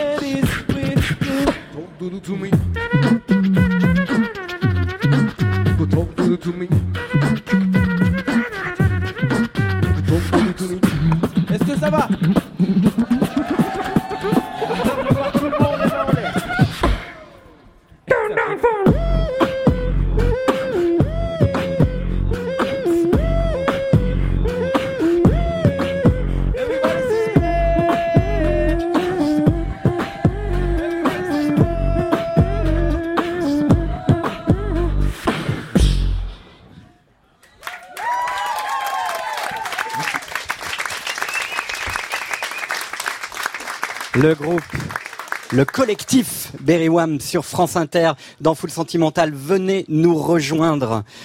Les garçons, euh, il y a une place. Oui, on va vous faire de la place. Allez, on en fait venir que deux sur quatre, s'il vous plaît. Oh là là. Et merci Didier de pouvoir euh, de nous avoir permis d'inviter euh, ces, ces frérots là et aussi le padré. On a, on a vraiment fait euh, un petit kiff là. Ah bah c'est c'est c'est, euh, Big Flo et Oli en famille hein, ce ça, soir avec euh, ça. Wawad et Ritmind, c'est ça c'est bien nous. Bien joué. bonsoir. Bonsoir à vous. Bonsoir, bonsoir. Bienvenue. Alors euh, comment vous vous êtes rencontrés déjà? Alors, sachez juste qu'il y en a un des deux, on s'en fout. Mais non. la vérité, c'est qu'en fait, euh, Wawad, on l'a rencontré sur un tremplin. un Il va, tremplin il va faire des bruitages tout au long de Est-ce l'histoire. que je peux raconter ça J'aime bien raconter cette histoire. Tu veux me couper la- veux oui, me couper oui, la on- chic on te Eh ben, On te pas de coupe. souci, pas de souci. C'est Wawad qui parle ce En soir. fait, c'était un tremplin euh, près de Toulouse, dans un village qui s'appelle Carbone. T'entends l'accent, hein, Didier. Et euh, c'était il y a 10 ans. Donc c'était en 2009, ouais, c'est ça. Et en fait, il y a Big Flowly qui sont venus rapper pour un concours. Et moi, j'étais là pour faire euh, du beatbox. Et donc, je les ai rencontrés. J'étais là, c'est qui ces deux gars? Ils avaient, euh, Oli, il avait 12 ans, je crois, à cette époque. C'était euh, Ouais, c'est ça. il y a un très grand moment. Et puis voilà, du coup, on le- je les ai entendus rapper, ils m'ont entendu faire du beatbox. Et puis ça a direct matché. On est devenus euh, très très potes. euh, Dès la première rencontre, c'était voilà quoi. Et Wawad, il faut savoir l'histoire. Ce qui est beau, c'est que on a rappé sur son beatbox pendant longtemps. Ah oui. C'était un peu notre grand frère, donc on montait dans sa voiture. Et ce qui nous intéressait plus que la soirée où on allait ou l'endroit où on allait, c'était le trajet, parce que sur le trajet, vrai. dans Ah la ouais. voiture, on mettait des instrus, il faisait du beatbox, on rappait. Parfois, on faisait exprès de tourner en voiture pendant. Ça, ça pouvait durer deux heures et demie, trois heures, où on faisait Je me- n'importe quoi dans la Je voiture. me souviens, on allait, on allait chanter euh, dans des soirées pour euh, 50 euros et un sandwich. Je me souviens de cette Exactement. soirée-là. Ah 70 euros, je me souviens. J'avais Ah, négocié. quand même. J'avais négocié. Ah ouais, quand même. J'avais négocié. Et, euh, et donc Wawad a tout connu avec nous, c'est-à-dire euh, Les petites le, salles. le galère et même l'avant-galère, c'est-à-dire le, le- le néant, il a connu. et euh, il a, il a toujours fait du beatbox de son côté. Il a gagné des prix. T'as gagné quoi comme prix quand même? Euh, ben, deux fois le championnat de France en solo, deux fois en équipe et avec Et des voilà, et champion voilà, d'Europe aussi en solo et champion du monde. champion du monde, pour finir, il a créé son groupe qui s'appelle Berry. Et euh, qui ont fait toutes nos premières parties euh, durant les Zéniths, qui vont continuer à, être avec nous euh, dans la tournée, etc. Et il y a un album qui arrive, un CD euh, qu'on va aussi euh, produire, voilà. D'accord. Sur notre label. Donc votre papa et Berry Wham. Voilà, tous les Voilà, amis. exact. Pour l'instant, on signe à peu près tous nos amis. On va signer aussi notre mère, je pense. On va Ouais. signer le chien, on va signer le chien. On va signer tout ce qu'on peut. D'abord, on va sortir les miennes Est-ce et après on que, verra. Ah, qu'il y a un réel esprit de, compéti- de compétition dans le, dans le, dans le beatbox, Beatbox, ouais. Bah en fait c'est euh, Ou, ou champion de France, champion du monde, c'est c'est dans la dans, dans la tradition et en fait il n'y a pas vraiment cet esprit de compétition. En fait, c'est la compétition en étant euh, sans l'aide vraiment, parce que c'est c'est comme si on était une grande famille et que c'était plus un rassemblement et un moment de partage plutôt qu'un- qu'une vraie compétition où on, on est euh, on a de la haine contre les autres quand on est en battle. Non, c'est plus euh, En fait, la compétition, c'est plus une excuse, une excuse pour aller voir nos potes en championnat, en fait. Et c'est comme ça, d'ailleurs, qu'on s'est rencontrés avec le groupe Berry Wham. Ouais, d'ailleurs, C'était oui. il grand C'était en 2010 qu'on s'est rencontrés tous les quatre. 2011 moi. Ouais, c'est vrai. C'est ça, part de là en fait. La création du groupe part de, de battle où on était vraiment concurrents les uns contre les autres.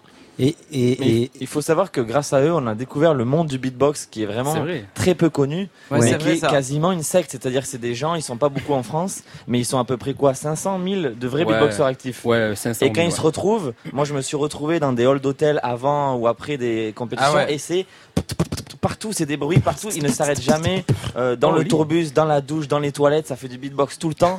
Non, mais Je te vraiment, jure, c'est une espèce de maladie. Et nous, on les avait dans le bus, et franchement, des fois, on en, a- on en avait marre, ils nous ont contaminé de ce truc-là.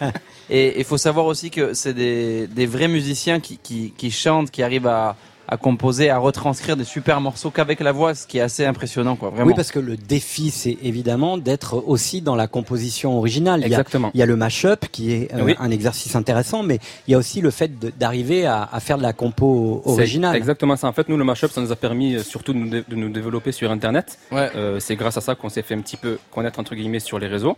Et euh, là, c'est vrai que depuis quelques mois maintenant, on travaille nos compositions. Et on a hâte de, de sortir tout ça parce qu'on a on travaille vraiment dur dessus. Et euh, ben, Flo Oli, est-ce que vous pouvez dire un petit mot Oui, sur vous avez écouté un- C'est un le challenge. euh, Le challenge, c'est com- comment avec euh, quatre bouches, on arrive à faire des sons originaux euh, qui, qui soient intéressants, quoi. Mais Et- précisément, une fois qu'on passe à la radio, euh, comment faire quand on n'a pas l'image pour que euh, tout d'un coup ça reste spectaculaire C'est ça la question. On avait vu d'ailleurs un de vos anciens camarades, MB14, je Exactement. qui a fait The Voice, Oui. qui, a, qui a eu ce, ce moment assez spectaculaire justement où on a un peu euh, mis euh, le beatbox En avant, euh, bien sûr. sous, Ouais, en avant. sous la lumière. Ça fait du Mais bien. Après, on se dit une fois que vous enregistrez et que ça passe à la radio. Comment rester spectaculaire? Bah, je pense justement, pardon, l'intérêt justement, c'est d'essayer de perdre ce côté un peu euh, Performance. performance et bête de foire un petit peu que peut avoir parfois un peu le beatbox, genre, hey, beatboxer, lâche-nous un truc, et d'arriver vraiment à proposer quelque chose de Le non pas musical. spectaculaire, mais intéressant musicalement. Par exemple, si je dis Wawa, fais-moi le bruit d'un klaxon, voilà, ça Voilà. Essayer d'arriver à sortir de ça.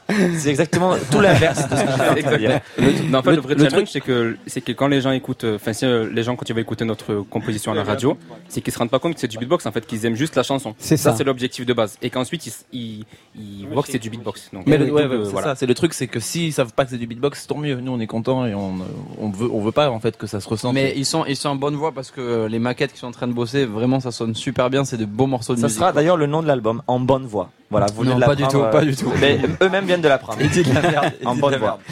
Mais en même temps, euh, aujourd'hui, euh, c'est pas mal, hein C'est pas mal, en plus, mal. En vrai, au départ, c'était une blague nulle, C'était pas mal, mais c'est. En vrai, il y a des- franchement, en bonne voix. En bonne voix. Peut-être que vient de naître. Allez, on dit que c'est ça, on dit que c'est ça. Avec le titre de l'album Et on, mettrait un petit astérix, ça est marqué trouvé dans Full Sentimental. À 22h14. C'est ça, copyright.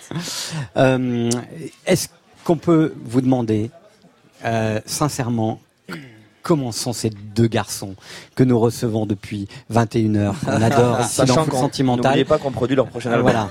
Et, Bah, c'est surtout les amis de Wawad en fait. En fait, moi, bah, moi, je les connais, je pense, plus que personne d'autre. Enfin, pas autant que Fabian, mais pas- Voilà. même peut-être plus que Fabian, parce que, Peut-être plus que je le les connais père, en vraiment fait. bien dans l'intimité. Ah oui. Et en fait, comme ils sont vraiment, comme ils sont sur scène, à la radio, à la télé, c'est exactement pareil en vrai, voire même pire, parce que c'est vraiment deux gars en or. Quand je vous dis en or, c'est vraiment ils aident tout leur entourage. Et la preuve, on est là ce soir. Le papa est là. Ils aident vraiment tout leur entourage à réussir avec Il y eux. a beaucoup de travail aussi, tu dois dire. Beaucoup Non, attends, j'y arrive.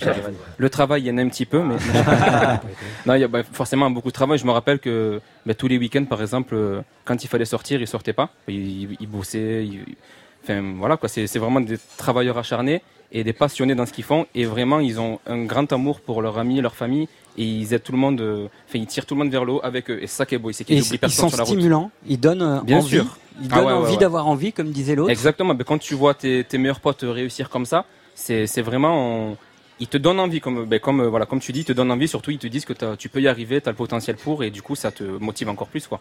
Ouais. Moi, j'aimerais rebondir sur ça. C'est vrai qu'avec euh, Wawad, surtout quand on a commencé, c'est vraiment avec lui qu'on a fait nos premières scènes où on jouait à Fenouillet à 15h30. C'est un petit village à côté de Toulouse. Oui, pardon. Oui. À Fenouillet. Merci. mais Je pense que tout le monde a l'image du mot Fenouillet. À Muret. à Muret à 15h30 devant quatre personnes, ça nous est vraiment arrivé. Vraiment, et dans, vraiment. Ces, dans ces moments-là, on se disait vraiment à des moments sincèrement, on ne va pas y arriver. On Ouais. ne va pas réussir à faire du, du rap notre métier, c'est impossible. Mais on, savait pourtant- on savait qu'ils allaient réussir. Wawad, Et tout et- raconte peut-être la- euh, oui. La petite anecdote du Oli. concert à Cugno, par exemple, c'est notre village à côté Ah de. oui, c'est vrai. Alors, ah, cette anecdote, elle est folle. En fait, euh, j'étais allé les voir en concert à Cugno, un petit village près de Toulouse. Et Big Flowly sont passés sur scène. Et en fait, on était trois dans le public. C'était moi et mes deux potes. C'était, mais vraiment, je vous jure. Et du coup, euh, en fait, tous les gens, quand il y a eu Big Flowly, sont sortis. Et, Et, moi, du coup, ils étaient que les trois. Alors, Non, non, t'étais même pas là ce Je soir. sais précisément, euh, vous étiez trois ce soir-là. Oui. Il y a des soirs où ils sont beaucoup plus nombreux. Ouais, un petit peu, ouais. C'était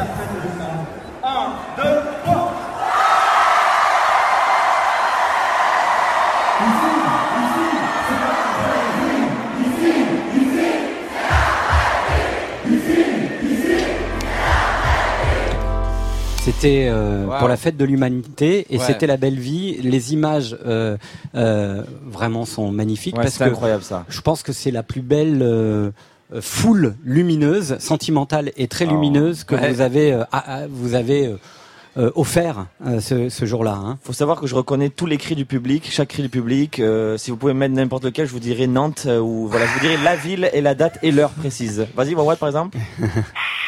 Lille, 26 juillet 2016. Bravo.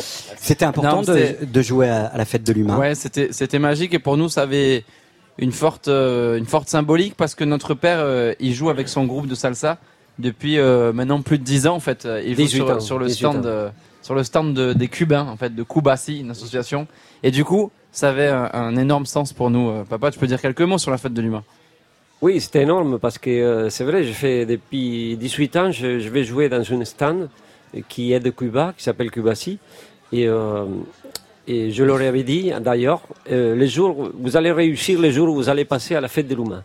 Et, euh, et ce jour-là, en plus, il me faut en profiter à moi. Et je passais sur la grande scène, alors que mes musiciens ils jouaient sur le, à côté, dans- toujours dans le petit stand. C'est horrible. non, mais, mais, non, mais On voit le alors rapport que- alors que mes cons de musiciens. Mais, Ils étaient là-bas, les nuls. mais attention, j'ai fini la soirée avec eux. C'est ça qu'on J'en profite quand même pour euh, dire, euh, Fabien, et les, les frangins, que Ouais. l'Humanité, ce journal très important des luttes et des combats, est en danger. En ce moment, il est en redressement On judiciaire ouais. depuis le Ah, 7 ça. février. Et euh, vous savez que ces difficultés s'inscrivent dans celles de la presse quotidienne. Et ce soir, pendant que nous euh, faisons l'émission à Montreuil, à la halle Marcel Dufriche, il y a une grande soirée de soutien qui va rassembler entre 3000 et 5000 personnes. Euh, il y aura des artistes, des comédiens euh, qui vont lire des textes littéraires des reportages parus dans le journal. Il y aura aussi évidemment des syndicalistes, des associations, de celles qui aident les migrants à celles qui aident à manger, comme le Secours populaire que vous soutenez aussi, euh, Ouais, Big Flo beaucoup. et Oli. Et je voulais faire un clin d'œil à ce journal qui est important et qui, euh, notamment dans le domaine culturel, fait un travail euh, considérable. C'est toujours Et il faut le triste euh, quand un journal ferme. Ouais, mais il n'a pas fermé encore. Hein. Non. Hein, et Fabien. Il faut- Non, non, gros soutien, il faut non. pas, il faut pas, on le soutient. Il faut le soutenir. Big Flo et Oli. Big Flo et Oli, Oui. c'est l'heure d'être programmateur musical sur France Inter.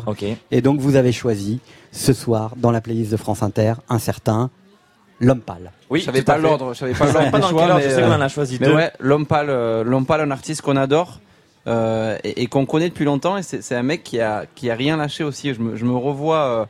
Il avait même fait des concerts avec nous euh, tout Il a pourri fait- à l'époque. la- L'anecdote, c'est qu'il a fait notre première partie il y a Ah 4 ouais, ans ouais. euh, dans une salle vraiment euh, pas ouf, un concert euh, un peu paumé. C'était quoi? Non, On va pas dire le nom de la salle, c'est un manque de respect si non, c'est pas, pas, la salle qui est pas ouf. C'est juste il y a- il y avait pas beaucoup de monde. Ouais, c'était un peu et, et c'est des gens qu'on qu'on a vu, euh, tu vois, avec nous essayer de, de monter les échelons et, et le voir arriver là aujourd'hui, c'est vraiment une belle histoire.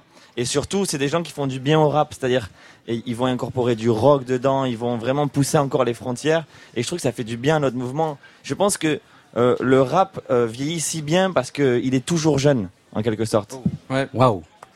Voilà. Merci, merci arrêtez, à vous. Arrêtez, arrêtez, ne Merci. m'applaudissez pas. Après, il prend la grosse tête. L'homme pâle. Eh, Je trop sens un beau. recueil de citations bientôt. Trop beau.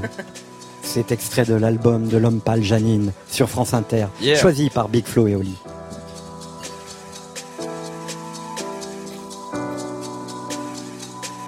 J'avais jamais vu de nuit aussi calme. Hey, je la regarde enchaîner les cigarettes. Hey, ces larmes coulent en silence, on entend toujours les cigales. On se blesserait même avec zéro mot. Pourtant, aucun mur sur cette terre ne pourrait étouffer le cri de nos phéromones. On risque pas de tenir longtemps. Tu m'as même comparé à Lucifer. Maintenant tu bois et tu veux bien de moi. Non mais j'hallucine. hein. Je sais déjà ce que la distance entraîne. Soit c'est la guerre pendant dix ans sans trêve, soit je la quitte en lui disant Garde le sourire, plus rien n'est grave. Tant qu'il nous reste une seconde de souvenir dans le crâne, nos deux corps pourraient mourir. J'ai déjà fait le deuil. Maintenant pas loin de moi, une larme cachée dans l'œil. Notre histoire n'aurait jamais pu finir dans le calme et la tendresse. Je te déteste comme cette phrase qui dit C'était trop beau pour être vrai. Je n'avouerai jamais que certaines de mes propres émotions m'effraient. Je te déteste comme cette phrase qui dit C'était trop beau pour être vrai.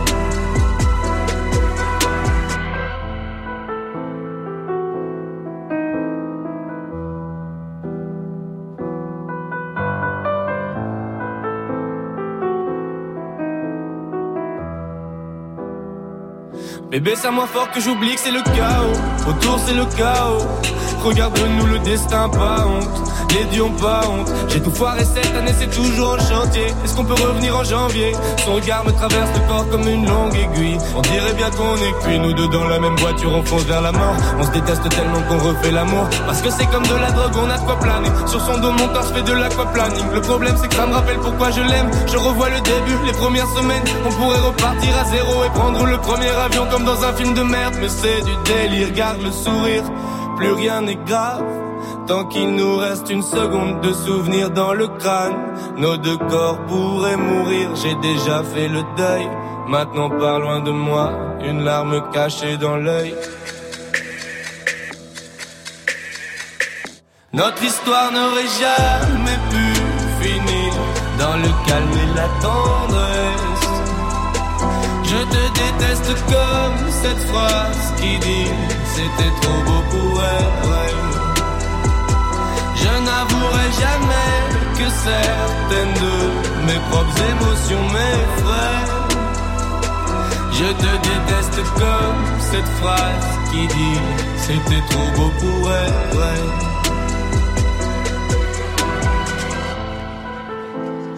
L'homme pâle sur France Inter, le choix ce soir de Big Flo et Oli Yes. qui sont toujours avec nous.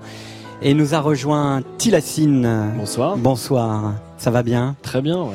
Euh, je suis ravi de, de vous accueillir parce que déjà vous avez produit un super bel album et en Merci. plus vous avez un point commun quand même avec un des invités de ce soir qui est le papa de Big Flo et Oli puisque lui il est argentin Ouais. d'origine argentine C'est vrai. Et que vous, votre album, euh, comme je le disais tout à l'heure euh, pour présenter la deuxième heure de l'émission, il a été concocté, inspiré grâce à un périple comme ça euh, Ouais, en Argentine. Totalement composé, même sur place. Ouais. Ouais.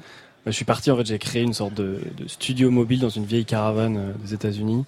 J'ai passé cinq mois à construire tout ça avec des panneaux solaires et tout pour être euh, autonome, indépendant et partir en Amérique du Sud, composé au milieu de nulle part, dans les déserts, et Cordillère des Andes, dans les petits, petits villages et tout. Incroyable.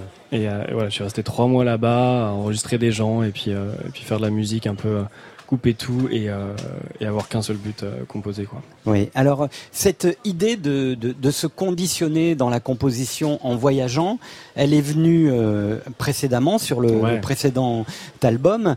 Euh, Qu'est-ce que ça vous a amené, ce, ce le fait Alors, on parlait de voyage immobile tout à l'heure, puisque Babix, lui, il a composé son, son, son album euh, en restant euh, euh, dans son appartement euh, et en ouvrant la fenêtre. Vous, vous avez ouvert la fenêtre, mais vous avez effectivement construit cette caravane avec ses panneaux solaires.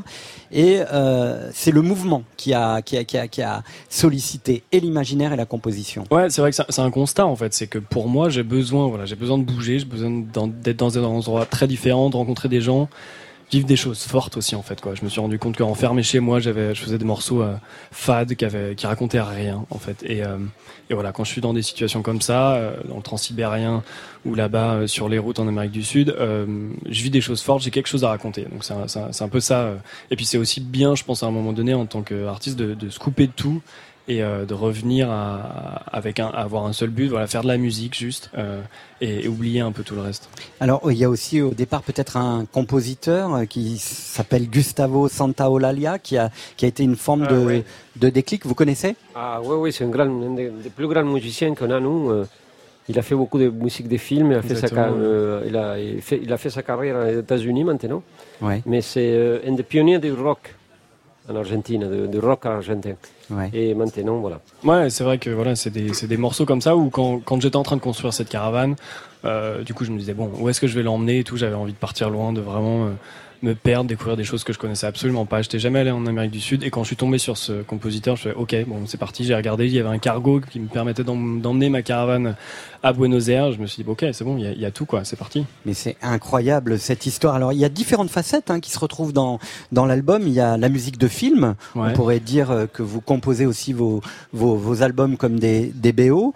Et puis euh, ça vous permet d'ailleurs de jouer peut-être plus sur le plan émotionnel et humain. Et puis il y a aussi l'électronique qui est votre fondation essentielle. C'est votre musique de de base.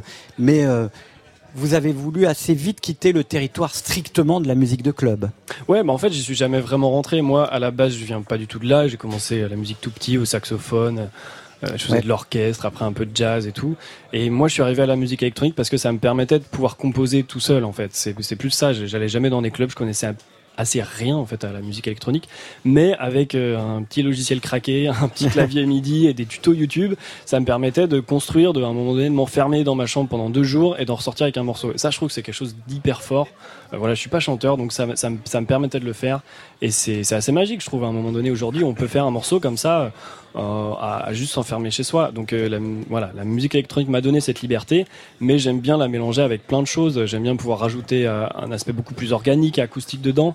Euh, parce que parce que ça m'intéresse, parce que c'est des sonorités que- qui m'intéressent. J'ai pas envie de rester purement synthétique. Et puis des voix aussi. Alors euh, Fabien, euh, Big Flo et Oli, on va écouter un titre tout de suite Ça euh, de l'album de Tilacine. C'est un titre qui s'appelle Santa Barbara. C'est un morceau qui est composé en fait en hommage à un petit village dans lequel vous êtes resté assez longtemps, et dans lequel vous avez créé un lien assez fort. Ce sont cinq ou six maisons de terre au milieu de la cordillère des Andes, Euh, pas d'électricité ni de voiture. Vous êtes devenu un, un ami de ces gens qui habitent là-bas. Vous avez filé même des, des coups de main en leur donnant des cours de français ou des médicaments quand il y en avait besoin. Vous avez dit on mangeait ensemble, on allait pêcher à la main dans la rivière. Ils m'ont fait un énorme banquet de revoir à mon départ. Bref, toute une vie assez dingue, à l'opposé de la mienne, que j'ai adoré partager avec eux. Et ça donne ce morceau sur France Inter, Santa Barbara.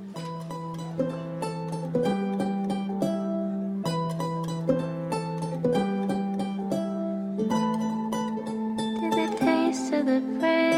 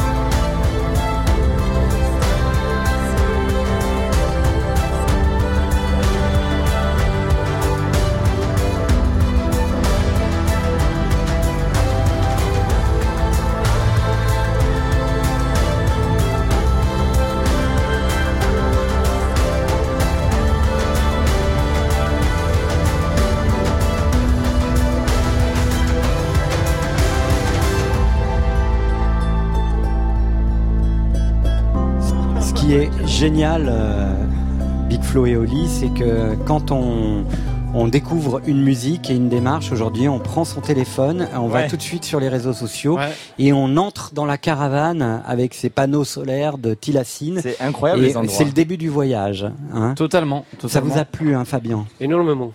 Énormément. Vous Et êtes C'est vrai que ça fait beaucoup de musique de films. Et c'est vrai que ça s'approche à Gustavo Santaola. Ouais, celui-là, c'est vraiment ça. C'est un, morceau un peu pour clôturer Ouais, l'album. Je et, vais euh, écouter tout le reste. Mais, justement, Ouais. oui. On a regardé toutes les stories là, et euh, vraiment il faut aller voir, c'est incroyable les endroits vraiment à un moment donné dans le- en plein désert le studio ça a dû être quelque chose quand même pour Bah ouais, faire de la musique au milieu de, au milieu d'un désert. Enfin, moi, c'est un- c'était un rêve de gosse, quoi. C'est complètement Ouais, fou. C'est le rêve de plein d'artistes en fait, mais je crois qu'il y en a plein comme- moi et Flo par exemple, on n'ose pas le faire quoi. Faut, Je vous la faut juste se bouger quoi. C'est une galère. Ah bah oui, non, mais c'était une galère. Ah ouais. Euh, on Mais parle pas des un mois de cargo pour l'envoyer. Je suis resté bloqué des semaines aux douanes avec pour. Faut être aventurier, quoi. Ouais, aventurier, ouais, bien sûr. C'est une vraie aventure. Et c'était le but aussi, c'était de se mettre un moment dans des, dans des conditions un peu particulières où euh, il y avait aussi un côté survie. hein. Des fois, il fallait, fallait que je trouve de l'eau euh, ou suffisamment de bouffe pour, pour tenir pendant quelques jours et tout, quoi. Mais, euh, mais c'est hyper fort, quoi. C'est va, les Argentins, ils t'ont bien aidé Ouais, ouais, tout à fait. Les garçons, on va justement partir avec Tilassine à 4500 mètres d'altitude et il va nous raconter des choses là-dessus. Ouais, alors ça, c'est vraiment un contexte particulier. Là, j'étais, je suis même passé au Chili sur ce, sur ce passage-là. Et euh, donc, j'ai- 4500 mètres, c'est l'altitude où j'étais. Et euh, il s'avère que 4500 mètres, moi, je pouvais plus du tout avancer, en fait. Il y a, a pas assez d'oxygène déjà. Le cœur, il commence à galérer. hein. Euh, Le Mont Blanc, c'est 4800 mètres, donc pour, imaginer. Et donc euh, là, la voiture n'avance plus. Je suis obligé de, faire demi-tour. Or, la route est un peu trop étroite pour faire demi-tour. Donc, je m'enlise sur les côtés. C'est du sable et tout. J'ai la caravane qui est un peu euh, vraiment euh, au milieu de la route. Je bloque la route. Donc, il y a des gens qui s'arrêtent. Voilà, les Argentins sont assez géniaux pour ça. Enfin, et les Chiliens, du coup. Et on a, on a tourné la caravane à la main. Je suis reparti un peu en arrière pour redescendre, ça allait. Et euh, bon, j'ai passé la nuit ici. Je me suis dit, bon, c'est chiant, peut-être je, vais réessayer le lendemain, quoi. Il s'avère que là, en plus, il y a un énorme orage qui est arrivé. Euh, Il y a les militaires qui sont venus en me disant, on a fermé toute la région. euh, parce que c'est trop dangereux, on est en plein milieu du désert, il n'y a pas un caillou, il n'y a, pas- a pas un arbre, donc en gros si l'éclair tombe c'est pour ma gueule quoi. Et puis en plus avec une grosse caravane tout en métal et plein de matos dedans, c'est assez attractif. voilà, bah ça te met un peu le, contexte de, de- ce morceau. Et donc c'est vrai que voilà, j'ai passé tout ce moment-là et cette nuit à, à, à composer euh, ce morceau. Road movie musical ce soir à 22h34 avec Tilassine et puis il y a ça aussi. Je parlais de voix tout à l'heure. Ouais, ça c'est une très belle rencontre, Clara Trucco, euh, une Argentine que j'ai rencontrée. C'est un morceau, euh, ça s'appelle El Alba, c'est l'aube. Et, euh, et justement, ça fait aussi en, en écho avec ce- cette espèce de, de monotonie que j'avais tous les matins à me réveiller à- au, au- au milieu de nulle part, avec parfois des gens justement dans ce petit village qui venaient toquer à ma fenêtre en me disant. euh, euh, ça va, tu veux prendre le thé avec nous et tout? Enfin voilà, c'était une ambiance assez forte et belle et, euh, voilà, les, perroquets autour, c'est quelque chose de, très agréable pour moi. Tilassine, on continue à voyager avec ça. Alors Très- ça, c'est un, c'est un- très, très beau morceau. C'est un sample, merci. C'est un, sample, ce, ce qu'on entend là, la rythmique que j'ai enregistré à Buenos Aires, c'est une murga. Une murga, c'est une, danse, euh, une danse de rue. Vous connaissez forte. ça, hein Oui, la murga, oui. Et donc du coup, pour c'est le carnaval. Ouais, tout à fait. Et donc c'est quelque chose que j'ai enregistré même juste avec mon téléphone. J'avais pas, j'avais pas du tout de matos. Je me baladais, je, je devais juste rentrer. Donc voilà, c'est devenu le, le point de départ et la construction de, de- de ce morceau. Et puis il y a ça aussi. Ah ouais, alors ça c'est, Salitiera, c'est un morceau où j'ai. Ça, ça résume un peu aussi euh, finalement votre démarche, le sol euh, et la terre, et en même temps, euh, on n'est jamais Ouais. loin de cette aspiration. Alors, pour, euh, pour refaire des cours d'espagnol, sal, ça va être le sel plus. ouais. non, en fait, j'étais au milieu d'un désert de sel et justement, il y, avait ça. Donc, c'est une partie. euh, Il y, a, il y a deux parties de saxo un peu dans ce morceau. Il y a une partie qui a été composée justement au milieu du désert de sel avec euh, très peu de très peu d'oxygène. Donc, j'ai un saxo où je, où je galère un petit peu. ce C'est- qui est- c'est- ce qui est c'est- assez parce que c'est votre instrument, hein, ah oui, départ, oui, moi j'ai commencé, voilà, Ouais, j'ai ouais. commencé tout petit avec le saxophone, donc c'était l'occasion de le retrouver. Et une deuxième partie où, euh, où- qui est composée dans les canyons, où je posais mon micro à un moment donné au milieu du canyon, donc plus bas, vraiment, vraiment dans la terre, et, et je, profi- je profitais un peu de, euh, de la réverb naturelle en fait euh, des canyons, quoi. Et, euh, et donc voilà, ce morceau il résume un, un petit peu ça, qui est pour moi assez fort dans, dans cette partie de la- l'Argentine avec, euh, avec les étendues salées et la terre euh, très, très forte comme ça. Le sel, la terre, l'altitude, c'est on est en permanence dans cet album entre quelque chose qui est de l'ordre de l'ancrage et de l'ordre de, de, de l'inspiration un peu mystique aussi. Hein. Ouais, bien sûr, bah, le but c'était de- ouais, de se perdre et puis d'être euh, aussi confronté avec les éléments. Là, je l'ai raconté avec, avec l'orage, mais il y avait, il y avait un rapport très fort comme ça où à un moment donné, on, on se sent euh, tout petit, quoi. Et puis, euh, puis voilà, on est au, au milieu de nulle part, on sait pas ce qui va se passer euh, vraiment, mais euh, c'est c'est quelque chose de, de très fort et très puissant. Ça donne envie évidemment de voyager, d'aller dans votre pays. Vraiment, ouais. Euh, vous emmènerez un jour euh. Big Flo et Oli euh, Oui, ils sont déjà venus Ah, ils sont plusieurs déjà fois. ouais, Ouais, plusieurs mais fois. ça fait, Depuis ça tout fait, petit, ça fait mais- longtemps qu'on se dit qu'on doit faire ça, qu'on doit faire Mais espèce de on- tour de l'Argentine. euh, En fait, mais- chaque fois qu'on qu'on a été allé en Argentine, on était allé à mon village et on n'a Ouais. pas fait une autre chose. Donc ils connaissent Buenos Aires un peu, et, mon un gros village. village. Ah oui, ouais, Voilà. d'accord, le gros village C'est un petit village, Gros village. euh, à, la Pam- à la Pampa. Je ne sais pas si tu es passé par là. Ouais, ouais, la ouais. province de la Pampa, voilà. Ça s'appelle Rialico le village. Moi je dis, euh, demandez à Tilacine sa caravane Oui, pour faire le prochain périple. On va négocier, on va négocier. Ça m'a fait peur plutôt là, l'histoire de l'orage et tout. Moi, je- j'aurais être à pleuré. peu près, ouais. J'aurais Merci pleuré. infiniment Tilacine, vous restez avec nous jusqu'à 23h. On recommande chaudement cet album et je suis sûr Bravo. que les gens qui ont écouté ce soir Full Sentimental auront envie d'en savoir un peu plus. En direct du Bel Air à la maison de la radio. Qui est full, full, full. Et très sentimental. Didier Varro. Ah, c'est l'histoire d'une renaissance. Iseult, rescapé de la nouvelle star, nous a dit ça va être bientôt l'heure de vous raconter la vérité à travers mon premier single, Ma vérité. Alors en fait, sa vérité, c'est l'histoire d'un combat sur soi, d'une introspection parfois douloureuse pour parvenir à s'aimer. Il arrive effectivement parfois que l'on ne s'aime pas ou que l'image que l'on renvoie vous divise au point de vous réduire à néant. Et puis un jour, comme dans la chanson de Barbara, le mal de vivre, on ne sait plus très bien pourquoi, bah, le mal de vivre, il laisse la place à la joie de vivre. Chez Iseult, ce fut comme une prise de conscience, relever la tête et dire ce qui ne se dit pas forcément. Tu sais quoi, meuf? T'es une femme forte. On y go, on est là. Vas-y, on pose maintenant ce que j'ai à écrire sur la table. Et ça devient rien à prouver. Une chanson dont le texte dit Ainsi va ma vie, des liasses de regrets, vivre à crédit pour éponger mes dettes, serrer les dents pour que tout ça s'arrête. Je me voyais déjà en haut de l'affiche, la réalité me rattrape au réveil. Mais grâce à ce réveil, Iseult va bientôt rejoindre le haut de l'affiche cette fois. Mais cette fois, pour de bonnes raisons, elle est ce soir en live sur France Inter dans Full Sentimental. Iseult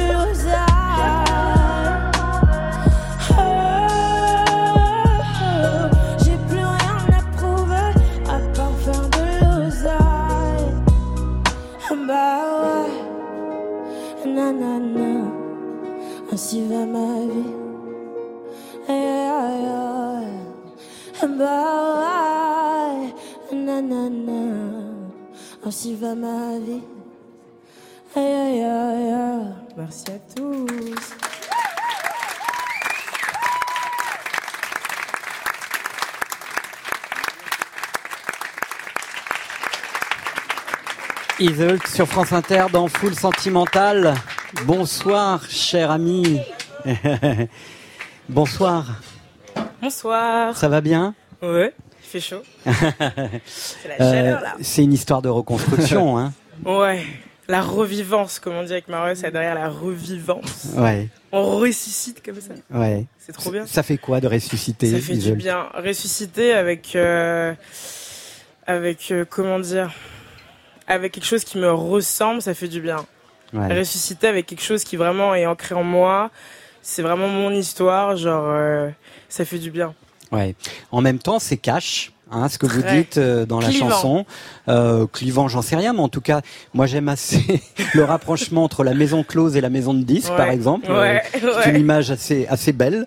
Euh, Merci. Qu'est-ce que qu'est-ce qui a fait que vous avez touché le fond? Oula. Bah, je pense que le pire pour un artiste, c'est quand on, quand on nous enferme en fait, quand on peut pas, quand peut pas réellement exprimer ce qu'on veut et genre surtout observer en fait ce qui se passe. On a l'impression un peu d'être euh, impuissant en fait. C'est hyper euh, frustrant de voir des gens sortir des trucs et genre nous on est là avec sa voix, on se dit putain monsieur, c'est comme mon tour. Et genre t'as l'impression que personne t'écoute, personne t'entend.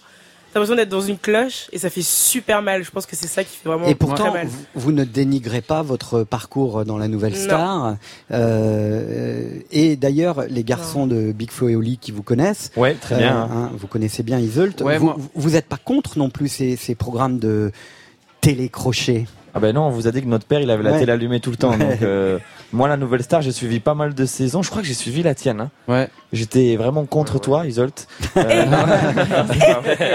mais, mais moi, cette chanson me touche parce que Isol, c'est une artiste qu'on connaît bien parce qu'on était dans la même maison de disques en plus à cette époque-là et, et je me revois avoir des discussions avec toi, euh, je sais pas si tu te rappelles, mais devant dehors dans le, dans le petit parc qu'il y a là-bas et tu, tu m'expliquais un peu ces, ces ressentis que tu avais, tu me disais me tarde de pouvoir me, me libérer de tout ça et tout et je voyais sur Twitter aussi que tu souffrais de ça et je suis content de voir que, Quand j'ai que tu prends une bonne place et t'es es une artiste euh, avec une, une voix immense et tout donc euh, Quand j'ai entendu, vraiment. quand j'ai entendu cette chanson, je me suis dit ça y est, elle s'est trouvée. Voilà, c'est ce que je me suis dit. Ouais. Je me suis dit que tu avais mis un moment pour te chercher. Il y a juste les chapeaux, les chapeaux qu'on n'a pas Oui, compris, bon, mais bon, écoute.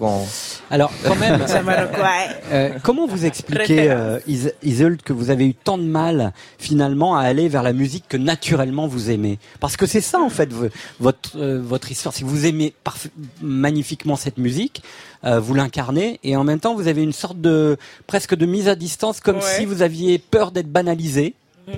ou peut-être trop singulière. Hum, bah, j'avoue que j'ai souvent, euh, on va dire, souffert du fait que je suis singulière, pour ne pas non plus dire euh, atypique. Mais en vérité, euh, je pense que ça met grave du temps pour trouver vraiment, genre déjà sa plume, pour trouver déjà son son, pour trouver son, son phrasé, son grain de voix, son truc et tout, son flow et tout, son délire. Moi maintenant, aujourd'hui, je l'ai trouvé, ça m'a mis genre 4 ans pour trouver ça, mais ça me fait, ça me fait kiffer parce que du coup, c'est vraiment moi.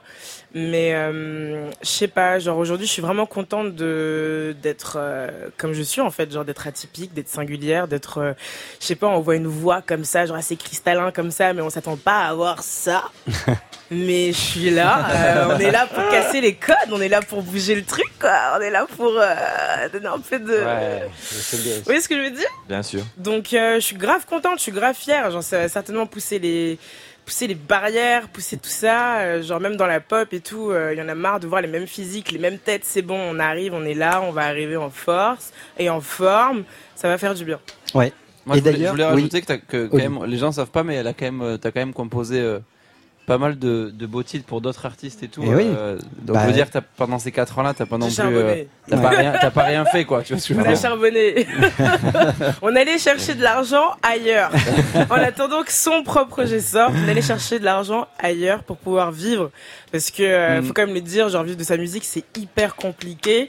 Donc, euh, genre écrire pour les autres, même faire du mannequinat, faire des grosses campagnes et tout pour des grosses marques, ça m'a vraiment genre aidé et tout. Genre, je kiffe faire ça. Genre, euh, même là avec mon label, j'aimerais bien faire genre certainement genre un service de photographie et tout. bref, mais euh, ça m'a ça m'a beaucoup aidé. Et d'ailleurs, c'est le mannequinat qui vous a un peu sauvé? De ouf. De ouf, genre euh, du coup il y a, je sais pas si on a le droit de dire mer- les marques, mais genre il y a une grande euh, marque euh, anglaise qui est venue me chercher sur Instagram. Asos. Asos. Et euh, il a déclaré. et euh, et c'est grave cool parce que du coup moi je connaissais- C'était super bien, c'était là là. Ouais, ça vous a donné confiance. hein. Ça m'a donné confiance, ça m'a donné confiance, ça m'a donné euh, de l'argent parce que faut payer son loyer et euh, ça m'a permis de faire Vogue, ça m'a permis de faire plein de trucs après, genre je suis grave contente et, euh, et c'est cool de pouvoir avoir plusieurs casquettes, genre auteur, compositrice, euh, productrice, euh, mannequin, euh, c'est chambé, je kiffe.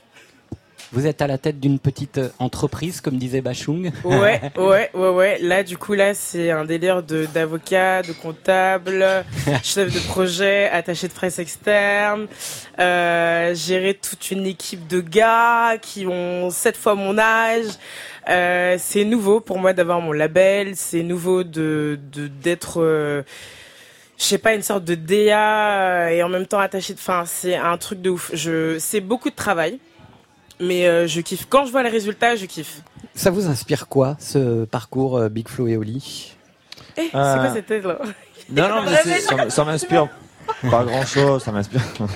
Non, c'est- c'est c'est dur comme question. euh, parce Non, que c'est- chacun vit aussi la musique. Nous, Grave. moi, surtout, je me rends compte qu'on a eu la chance aussi peut-être de- d'a- d'avoir été euh, peut-être mieux entouré à certains moments et d'a- et d'avoir vécu la chose complètement différemment. On n'a jamais rencontré ces problèmes-là. Notre parcours n'a Qui me rien à voir. On était dans la même maison de disques et je pense qu'on n'a vraiment pas du tout eu la même expérience des maisons de disques. Et même Ouais. chaque fois qu'on se croisait, on avait des petits mots sur ça.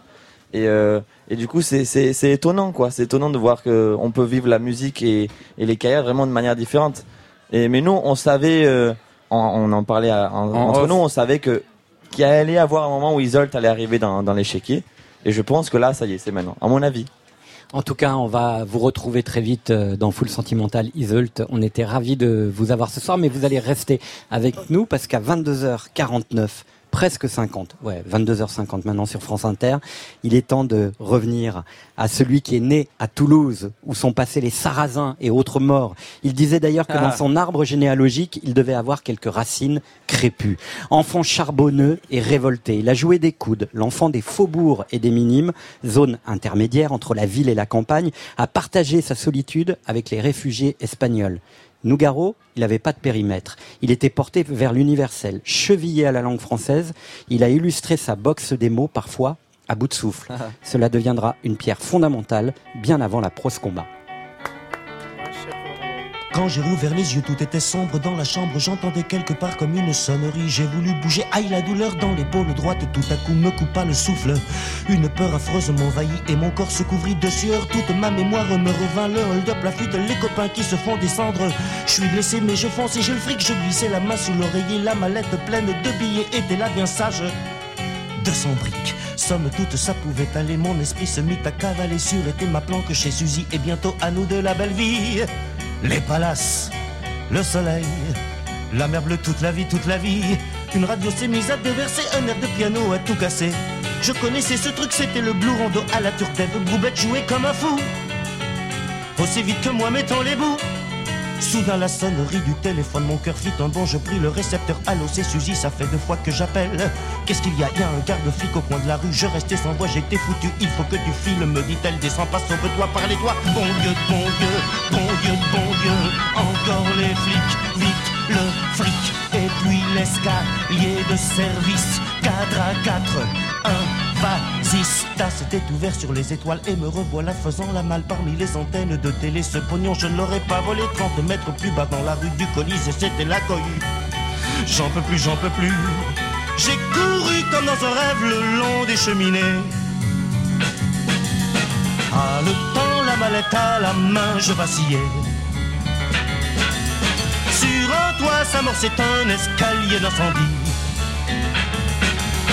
S'enfonçant tout au fond d'une cour je descendis jusqu'en bas et me voici à trois pas d'une sortie sur la rue. Quelle rue je ne le savais plus, mais tant pis, je suis sorti et tout de suite je les ai vus. Quatre flics au bout de la rue, pas de panique, j'ai reconnu le bar du living, j'y suis entré. La boîte était pleine comme un œuf, deux ou trois jazzmen faisaient le bœuf. Je brûlais de fièvre, je voyais les murs, les bouteilles qui tournaient. Puis quelqu'un m'a saisi par le bras, je me retourne et Suzy était là toute pâle, elle me souriait de nouveau, le soleil a brillé. Dans un souffle, elle m'a dit viens, j'ai la voiture tout près d'ici, nous sommes sortis, mais devant moi, un poulet a crié, ne bouge pas, avec la mallette je l'ai frappé, alors le coup de feu a claqué, me clouant sur place. Oh Suzy, t'en fais pas, je te suis, on y va. Les palaces, le soleil, la mer bleue, toute la vie, toute la vie, toute la vie. À bout de souffle, Claude Nougaro, les garçons, Big Flo et Oli. Coucou. eh oui, ça continue à tchatcher hein, pendant Ouais, mais l'émission, pendant ça les aussi, disques. aussi. Le lieu est. Eh, euh, on, à 22h53, c'est euh, l'interrogatoire Nougaro. Ça commence comme ça. Je suis quand même un homme du Sud et je ressens des paysages là-bas qui appartiennent à une sorte de géographie ancestrale que j'ai en moi. Ça dit également les troubadours qui ont inventé l'amour courtois et qui ont déifié la femme. Je suis un troubadour baroque. Je suis également un homme de chair et de, et de sens et de, et de volupté. Est-ce que vous vous sentez troubadour Alors celle-là, tu vois, on me l'a jamais posée. Eh ben oui, mais je pense c'est pour ça que vous êtes sur France Inter. et Je pense que, je pense que celle-là, c'est la Il y a première. que Didier pour te demander ça. Et en plus, c'est classe. Je sais pas si on se sent troubadour, mais euh, on se sent toulousain et euh, bon, le mot troubadour revient souvent à, à Toulouse. Euh, mais c'est vrai qu'il y, a- il y a une scène toulousaine. Alors évidemment, on va pas se comparer à des Nougaro, des choses comme ça, mais il y a un amour des, il y a un amour des mots à Toulouse. Euh, tous les artistes qui sortent de Toulouse ont quand même un rapport avec les mots, euh, même s'il est propre, assez particulier. Ça- quoi. ça part de la- 50 Cent aussi. hein. Ouais. 50 Cent vient de Toulouse? On sait pas. Mais ça, ça part même de la cour de récré, etc.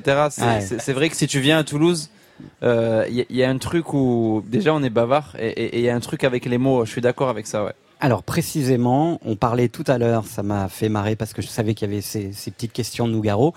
On parlait du Sud. Hein, Cette Mhm. émission ce soir, elle est très ancrée au Sud. Écoutez.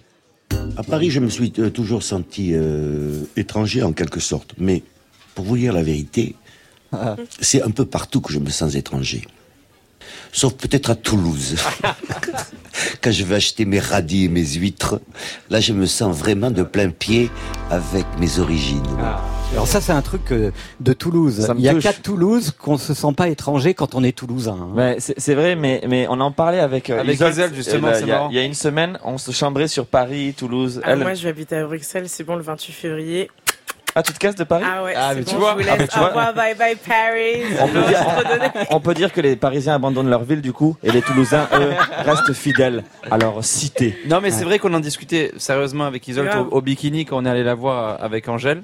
Et, euh, et on a toujours ce truc-là, euh, quand on disait en début d'émission, quand on vient à Paris, c'est vrai que pour nous c'est différent. Et je rejoins le grand Ben- Claude quand il parle de Toulouse. J'achète pas de radis et d'huîtres, pas encore, mais je, je le- je le rejoins Ah, tu totalement vois, sur Didier, ça. si je te montre Ouais. mon fond d'écran, c'est euh, la basilique Ah Saint-Salin, ouais. quoi. Ah C'est-à-dire oui, que carrément, Comme ouais. je suis beaucoup en voyage et tout, je me la mets parce que ça me, vraiment, Ah, moi, plus que mon frère encore, veux, quand je pars, incroyable. quand je pars quatre jours, j'ai un manque de Toulouse qui me rend fou, vraiment, genre, je deviens fou, quoi.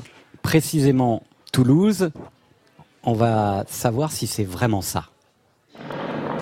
Enfin, dans Toulouse, je décris quand même une ville où on se traite de con à peine qu'on se cause, la violence jusque dans les violettes, l'orage dans l'air, la, les tuyaux du gaz euh, dans, dans les trottoirs. C'est quand même pas euh, l'Éden. Toulouse, c'est quand même pas l'Éden. C'est-à-dire que c'est l'une de la plus belle chanson qu'on ait pu faire sur une Ouais. ville, hein. ça c'est sûr. Mais en même temps, il y met euh, aussi euh, toute pas sa rage, mais en tout cas, il, il, est- il y met aussi quelque chose. D'ailleurs, initialement, pardon euh, Fabien, mais Oui. cette chanson, c'était une chanson presque de rejet. Hein. La première chanson, Ah oui. la première version qu'il avait écrite de Toulouse, elle était pas très très cool. Ah bon Et c'est son épouse de l'époque qui lui a dit ah, emmène-moi à Toulouse, je veux vraiment voir si cette ville est comme ça. Et en fait, elle lui dit tu peux pas écrire ça Ah sur ouais. Toulouse. Mais en même temps, il y a Je savais cette- pas du tout ça. Ouais, il y a cette euh, Moi non plus. réalité Mais contrastée. je- tu sais que c'est marrant parce que euh, avec, tu entendras personne parler aussi mal de Toulouse que moi et Oli. C'est-à-dire que je pense qu'il n'y a pas plus dur avec la ville de Toulouse que les Toulousains, alors qu'ils ne peuvent pas en partir et qu'ils l'aiment. Je pense que c'est vraiment l'équivalent. euh, quand on aime vraiment quelqu'un, c'est avec lui qu'on va être le plus critique. Si on s'en fout de la personne, on, on va on va pas regarder les petites manies, on va pas relever des choses comme ça. Alors que quand on aime vraiment quelqu'un, c'est là où on est le, le plus dur. C'est le cas avec euh, nous et Toulouse. exigeant, ouais. En tout cas, c'était un, un vrai plaisir ce soir de vous avoir, Ah ouais, merci les beaucoup. garçons. Merci. Isolt, Tilacine. euh, on salue aussi Berrywam, qui, ouais, qui sont- qui sont partis, puis Babix. On va terminer l'émission avec euh, Camélia Jordana, par exemple. Et je voudrais quand même, avant de nous quitter, hein, Merci Didier, franchement. quand merci même à toi. vous dire que Merci beaucoup. vous serez au Stadium de Toulouse les 24 et, Et ouais. 25 Ah, la mai pub, quand prochains. même, la pub, et c'est complet. C'est Euh, complet le 25, il reste quelques places le 24. Alors il y a un, un des deux stadiums qui est complet. Alors si cette phrase, on m'avait dit que j'allais la dire un jour, euh, je l'aurais pas cru. Il y a un des deux stades Non, qui est complet. quand même dingue. Mais il y a celui du 24, il reste des places encore. Et on sera aussi le 26 octobre à la Défense Arena. Eh ouais. 40 000 personnes. 40 000 Moi personnes. aussi, je vais faire ma pub. Oui, allez Isolt. Je suis heureuse de vous annoncer que je vais faire pour la première fois de ma vie le Trianon le 27 novembre, s'il vous plaît, Ah. mesdames et messieurs. on viendra, on viendra. Ouais, Et grave. Tilacine aussi, il y a une tournée. euh, et hier soir, vous étiez à la Cigale et vous allez être très prochainement. euh, Et tu vois, je regarde mon Ouais. planning tellement je suis pas au courant du truc, tu vois. C'est le 23 mai à l'Olympia. 23 mai Ouais. à l'Olympia, Tilacine. Yeah. Et moi, je voulais vous dire que je suis pas du tout au courant de mon actu parce qu'apparemment ce soir c'est pas Chamfort et euh, et C'est bien, on est deux, et c'est Séverin, cool. voilà. Ça arrive, ça arrive. Voilà, et c'est Inspecteur Clouseau et Bird and Wire. Voilà pourquoi je n'aime pas faire de la radio enregistrée. Moi, j'aime le direct et c'est pour ça. T'as raison. Voilà. Bravo. Merci Didier infiniment à vous. Merci à toi. Merci beaucoup. Bonne soirée à tous.